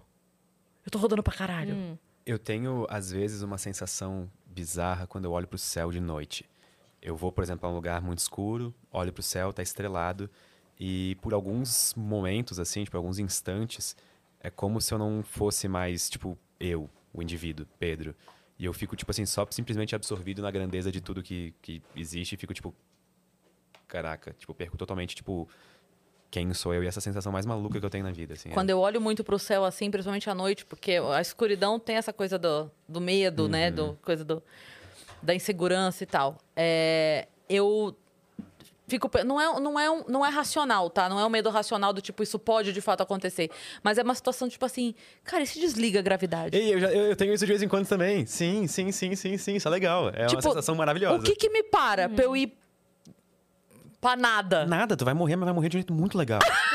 é tipo, Isso é incrível! é, pô, tu vai, tu vai ir pro espaço e é isso, de graça. É verdade. Se acontecer uma graça. parada dessas, é, aí seria da hora. Porque... É, tu vai morrer de um jeito muito legal. Já fez cruzeiro? Já. É, Eu à fiquei- noite? eu- quatro dias. De olhar, tipo, à primeiro noite? dia tudo de abrir bem, a janela à sim. noite? Não quero mais. É desesperador, né? Sim. Parece que você pode pegar o escuro assim, ó. De tão, tão denso que é a Sim. escuridão. É. Sim, eu já Ainda mais também. numa noite, tipo, que É não tem muito. lua coisa é, do tipo. é um breu, breu, Aham. breu, breu, breu. Não é uma Nossa, experiência que eu quero cara. repetir, É. assim. Eu sabe? Parece a que cena eu- do Titanic quando tá tudo ferrado assim e tá um breu. É, mas é, é- é escuro de um. Não sei explicar. Eu lembro que eu abri a, a portinha da sacada assim. Fecha, fecha, não quero ver, não quero ver. Porque é um. Não sei. Não sei explicar. É, Uma coisa que eu queria fazer um dia Parece uma é cortina. ficar dentro de uma câmara anecoica. Vocês sabem o que que é? Uma câmara anecoica é tipo uma sala preparada. Ela tem, tipo, é, espinhos na parede, assim. Ela é feita de um jeito, geralmente, pra não ter ruídos dentro dela. Pro som, por exemplo, ele não bater na parede e voltar. Ela é uma sala bem especial. E tem, geralmente, em universidades e Hum. coisas do tipo.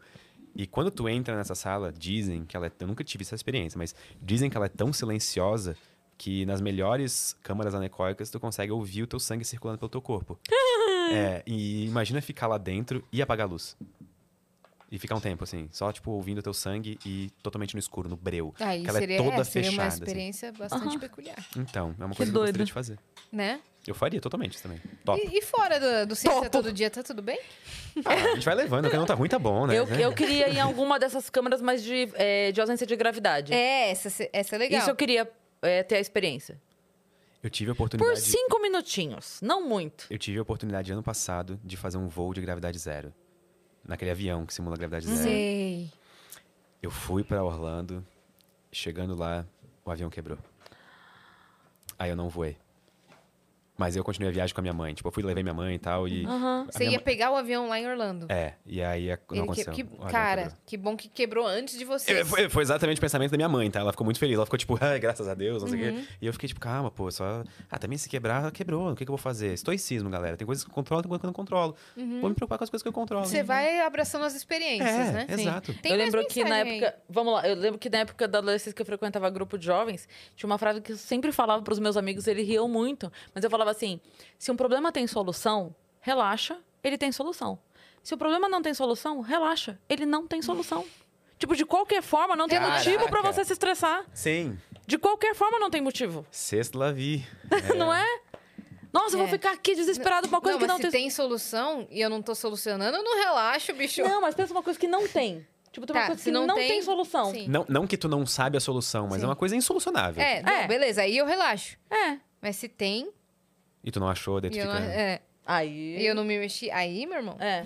Ah, é, eu- uma época eu era mais preocupado com essas coisas. Aí eu comecei a ficar um pouco mais tranquilo, assim, de, de não ficar me preocupando tanto com as coisas. É. Boa. Vamos para as que faltam? Bora. Pra gente dar conta? Vamos. claro. Vamos tem um lá. monte ainda. O Rota Zero mandou: Olá. Primeiro, você já leu o mangá Dr. Stone? É isso? Eu nunca li. Dr. mas eu, tô, Stone? é, eu acho que é isso, sim. Acho É que um passeio pelas descobertas científicas e invenções Que tecnológicas. legal. Segundo, você conhece o livro Guia Mangá de Física? Eu acho que eu já dei uma olhada em um do Guia Mangá de Física. Em anime? Eu acho que é. Eu acho que alguém tinha em algum evento que eu fui e eu dei uma olhada. Mas eu não lembro muito bem dentro dele como que era. Inclusive, quem sempre cita Dr. Dr. Stone é meu amigo é, Greg, meu parceiro de podcast. E ele ama animes. E, e aí ele recomendou esse, inclusive. Pelo que ele falou, a história é tipo, por algum motivo a sociedade volta pra uma era meio medieval e a galera tem que redescobrir as coisas da ciência. Daí tem esse cara que, tipo, é super foda e lembra das coisas, ele tá meio que reconstruindo a ciência, tipo assim. Acho que você ia gostar, então. Provavelmente. Mas eu primeiro preciso assistir, como é o do Ryan Reynolds que a gente acabou de falar. O, o. Projeto é o proje- Esse. Aí né? depois tem que assistir mais coisas. Você Anota lá. sente que é muito pouco tempo pra tanta coisa que a gente Sim. quer fazer? O meu dia precisava ter 36 horas, assim, daí eu ia conseguir ser feliz. No Não, mínimo. o quê? Eu ia arrumar mais três coisas pra fazer. Eu não Então- ia descansar o resto. Mas, Mas não é pra então, descansar. Exato. Então, mas eu- eu- você entende? Eu não ia, tipo assim, ah, então agora eu vou aproveitar e vou assistir mais coisas. Não, ia arrumar mais dois programas pra fazer. Mas essa é a intenção da vida, entendeu? É isso. Trabalha das 6 da manhã. Não, tô brincando, cara. Trabalha, trabalha enquanto eles dormem. É. Irmão, enquanto eles trabalham. E tem a burnout. Aham. Tem. Aos É 15 isso. anos de idade. É. assim. Exato. O Gustav mandou aqui, ó. Ele mandou uma sequência, tá? Eu já vou ler os três, as três mensagens dele. Um filme mais simples sobre a teoria de muitos mundos é o filme Run Lola Run. Corra Lola Corra, Corra. de 1998. Eu nunca vi esse. Também não. É, segundo, adorei o papo. Um beijo pras minhas venusianas divas e Vitão. Hoje tô atropelada no trabalho, nem deu tempo de petrificar muito. Aí ele continuou. Nesse lance dos grandes gênios, eu acredito que é uma questão de distância que se cria entre a fonte e o receptor. Assim como dizem que não existem pintores consagrados vivos, ou que, ele botou entre aspas, tá? Quando o pintor morre, os quadros dobram de valor. A relação com os grandes gênios hoje é real demais para as pessoas valorizarem. É, Eu acho que faz sentido. né? Eu acho É, é que- próximo demais, né? Sim. E além de ser próximo demais, tem essa questão de, tipo, a ciência colaborativa. Então, realmente, tipo... Por exemplo, os pintores consagrados, eles existem, só não estão consagrados ainda. Então, a gente realmente só dá valor para as coisas depois que perde, né? É É. uma Sim. característica humana. Sim. Tipo, a morte de um pintor, por exemplo, gera a escassez do quadro que ele cria. É. E aí eles sobem de preço. Sim. Então, O Acreano mandou. Kurt Cobain, eu sou muito seu fã. Dá uma palhinha de Smells Like Teen Spirit. E aí, falando sério agora, Pedro, você acha que existem outras dimensões? Será que tem algum multiverso que a Yas e a Cris se dão bem? Criando. Rapaz, é. que isso, Acreano? Não precisa expor nossas Explanando, explanando. assim. Que isso, criando? Mas acho que deve ter um multiverso, sim. Um bem louco que a gente se dá bem, né? É. Olha, pelo menos um deve existir, né? É, então acho que um sim. É. De É bem difícil, né? É. Que a gente se encontra numa festa num domingo, no É, aniversário então. da Dani, assim. Eu tenho um comentário interessante sobre multiversos. Porque assim, ó, geralmente as pessoas pensam, cara, se tão, tem infinitos multiversos, por exemplo, deve existir um em que, sei lá, eu sou casado. Ai, diz alguém aí, tipo. Stone. Pode ser. Não conheço, mas pode ser. Isso aí, vamos Ele vamos- não quis explanar as crush dele. É, isso é. As platônicas, ele não Ainda quis. bem que eu me contive. Ele não quis, ele Ainda- deixou na nossa mão. Deixa. Fala aí, alguém bonito. Vocês que imaginem. E aí. e aí, tipo assim, esse seria um cenário possível, esse multiverso? A resposta é não necessariamente. Uma coisa ser infinita, ou ser, tipo. É, uma coisa infinita não significa que todas as. Tipo, possibilidades infinitas não significa que todas as possibilidades realmente vão se concretizar. E isso é interessante, porque para eu ser casado com X pessoa, por exemplo, em outro multiverso, eu precisaria ter circunstâncias de vida que me levassem até conhecer aquela pessoa. Sim. E não necessariamente isso está dentro das possibilidades possíveis. eu vou Mesmo dizer que assim. você vivesse mil vidas diferentes, não Exato. necessariamente uma dessas mil vidas chegaria nesse ponto. Ah, no filme que a gente tava comentando, né? Que é o Doutor Estranho no Multiverso da Loucura, a feiticeira Escarlate, é isso? O sonho dela é ser mãe. E- existem multiversos, é, universos. é, Multiversos. Paralelos. Existe um multiverso, vários ali, em que ela era mãe. Então, o objetivo dela no filme era entrar naquele multiverso onde ela era mãe para ela realizar o sonho. E aí eu não posso contar o que acontece. Mas aí tem um desfecho que pro- prova mais ou menos isso que você estava falando. A mãe verdadeira, que ela mesma mata ela, que ela outra ela porque queria tomar conta dos filhos dela e a mãe que é ela mesmo. Será? Mas não. Eu, eu já me imaginando como mãe, é isso. Se aparecesse outra Cris falasse a minha, eu falava, dona, tua cara. Então, Volta lá pra onde você veio. Mas, por exemplo, a, a, a Cris mãe da Mari desse universo é vo- você é a mãe da Mari. Se chega outra Cris de outro universo, mesmo sendo idêntica a você, a Mari sabe que não é sua mãe, entendeu? Ela Então- sabe que não sou eu. Ah, então tá bom. É, Se que fudeu, otária. Será que é saber? Sabe. Porque, Sabe assim, porque ó, é muito dif- é É diferente. diferente. Como que vocês sabem que é muito diferente? Porque nas séries, geralmente, por exemplo. eles- É, não. Nas séries, ela, ela, por exemplo, no, no Dark, quando tem as duas. Acho que era Samantha o nome da, a- da personagem. Ela tinha um corte diferente de cabelo pra quando ela tava no multiverso É. e outro quando ela tava no, no atual, digamos. Bom, Marta, não é? Isso, Marta. Não, não estaria necessariamente nisso, sabe? Tipo, Pode ser que o Pedro, outro multiverso, que tem Não, uma mas só o que dupla sertaneja com a Dua Lipa, é exatamente igual ao meu, tá ligado? Então, Então, mas o que pode. O que Dá um convite do show. É, o que poderia acontecer é ela não ela reconhecer, tipo, a, a Má, fazendo um paralelo aqui, É. saberia que não é a Cris desse universo pelas piadas internas, pela convivência, pelo. Entendeu? Porque a- aquela outra Cris não teria vivido o que eu vivi.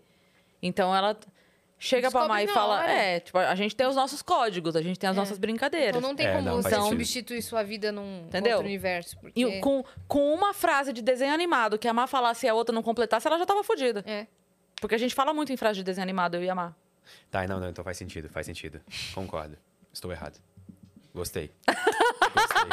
Finalmente! Gostei. Ele Gostei. uma gostei, vez. gostei. É. Não, mas é, mas é isso, é porque... Estou errado, nunca ouvi ele falar isso. eu falo isso direto, por incrível que pareça. Eu acho eu que não estou ouvi isso de mais nenhum outro homem da vida. Foi a primeira Primeiro homem numa discussão. Me sinto honrado com É essa, isso, com essa, é com essa É. Honraria. Ai, meu Deus. Eu- tinha mais alguma coisa que a gente ia falar? Não lembro. Ficou alguma pergunta? Não? Fomos. Demos Não. conta de tudo? Tem mais uma, Vitão? É isso. Pô, Pedro, Então pronto. obrigada por Caramba. você ter vindo aí, cara. Foi um baita papo. Foi. Pô, espero que eu tenha divertido as pessoas com esse papo. Espero que tenham, talvez, visto coisas interessantes e aprendido alguma coisa. Eu que agradeço o convite, de verdade. Tava muito animado Foi pra vir super aqui. tava- interessante. Espero que eu tenha conseguido agregar ao conteúdo e, e ter feito uma participação que vai, vai ficar legal. Que vai, o Boa. vai gostar. Qual que é a sua impressão É isso. sobre isso? Que foi, né? Eu gostei. Eu mas é que eu também não sou termômetro pra nada, né? Então. Pô, se eu não vou amar a mim mesmo, quem que vai, né? Pô, Verdade, mas foi um baita papo. O Pedro, do outro mundo, gostou desse É. episódio? Aí eu acho que ele deve ter olhado e pensado algumas coisas, tipo assim, dupla sertaneja com a Dua Lipa, Pedro. Nossa, mano. Tipo assim, que, Não que tinha isso? outro exemplo pra você É. dar? Ele vai vir do, do futuro, vai voltar pro passado e vai falar Pra assim... mudar isso. Não dá esse exemplo, cara. Mirava, Pedro, vocês- Aí pô, você vai Pedro, ficar assim, nossa, fudeu, eu né, voltei Pedro? pra isso?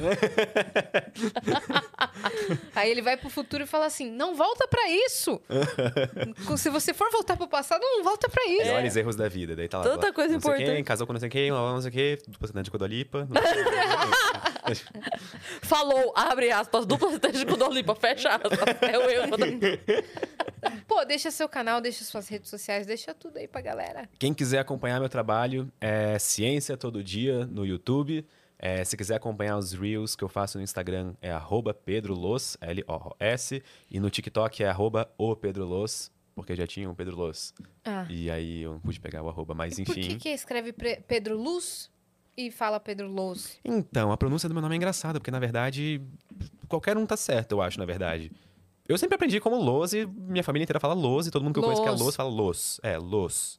Mas eu acho que são abra- abrasi... Pedro Luz. Los. Los. é. Mas, por exemplo, agora a galera fala Los. Eu Los. acho que não tá errado, gramaticamente falando, tipo, É. na língua original, que a- Pedro acho que é Los. alemão, coisa assim. É porque lembra do mágico. É, Que mágico. De Lost. De, lo... de osso. Ou do pão, de Lost. Eu não estava prevendo essa. Daquela série, Lost, É o plural de pão de ló. pão de Lost. Pão de lós. Não é pães de Lost? Pães de ló. Não, agora, agora ladeira abaixo das pedras ruins Pães de aqui. Los. Vice-versa, pão de loss. Pão de lós, é isso. Se você colocasse o seu, o seu arroba como P de Los, aí seria Aí uma panificadora. Você pode abrir um outro negócio, entendeu?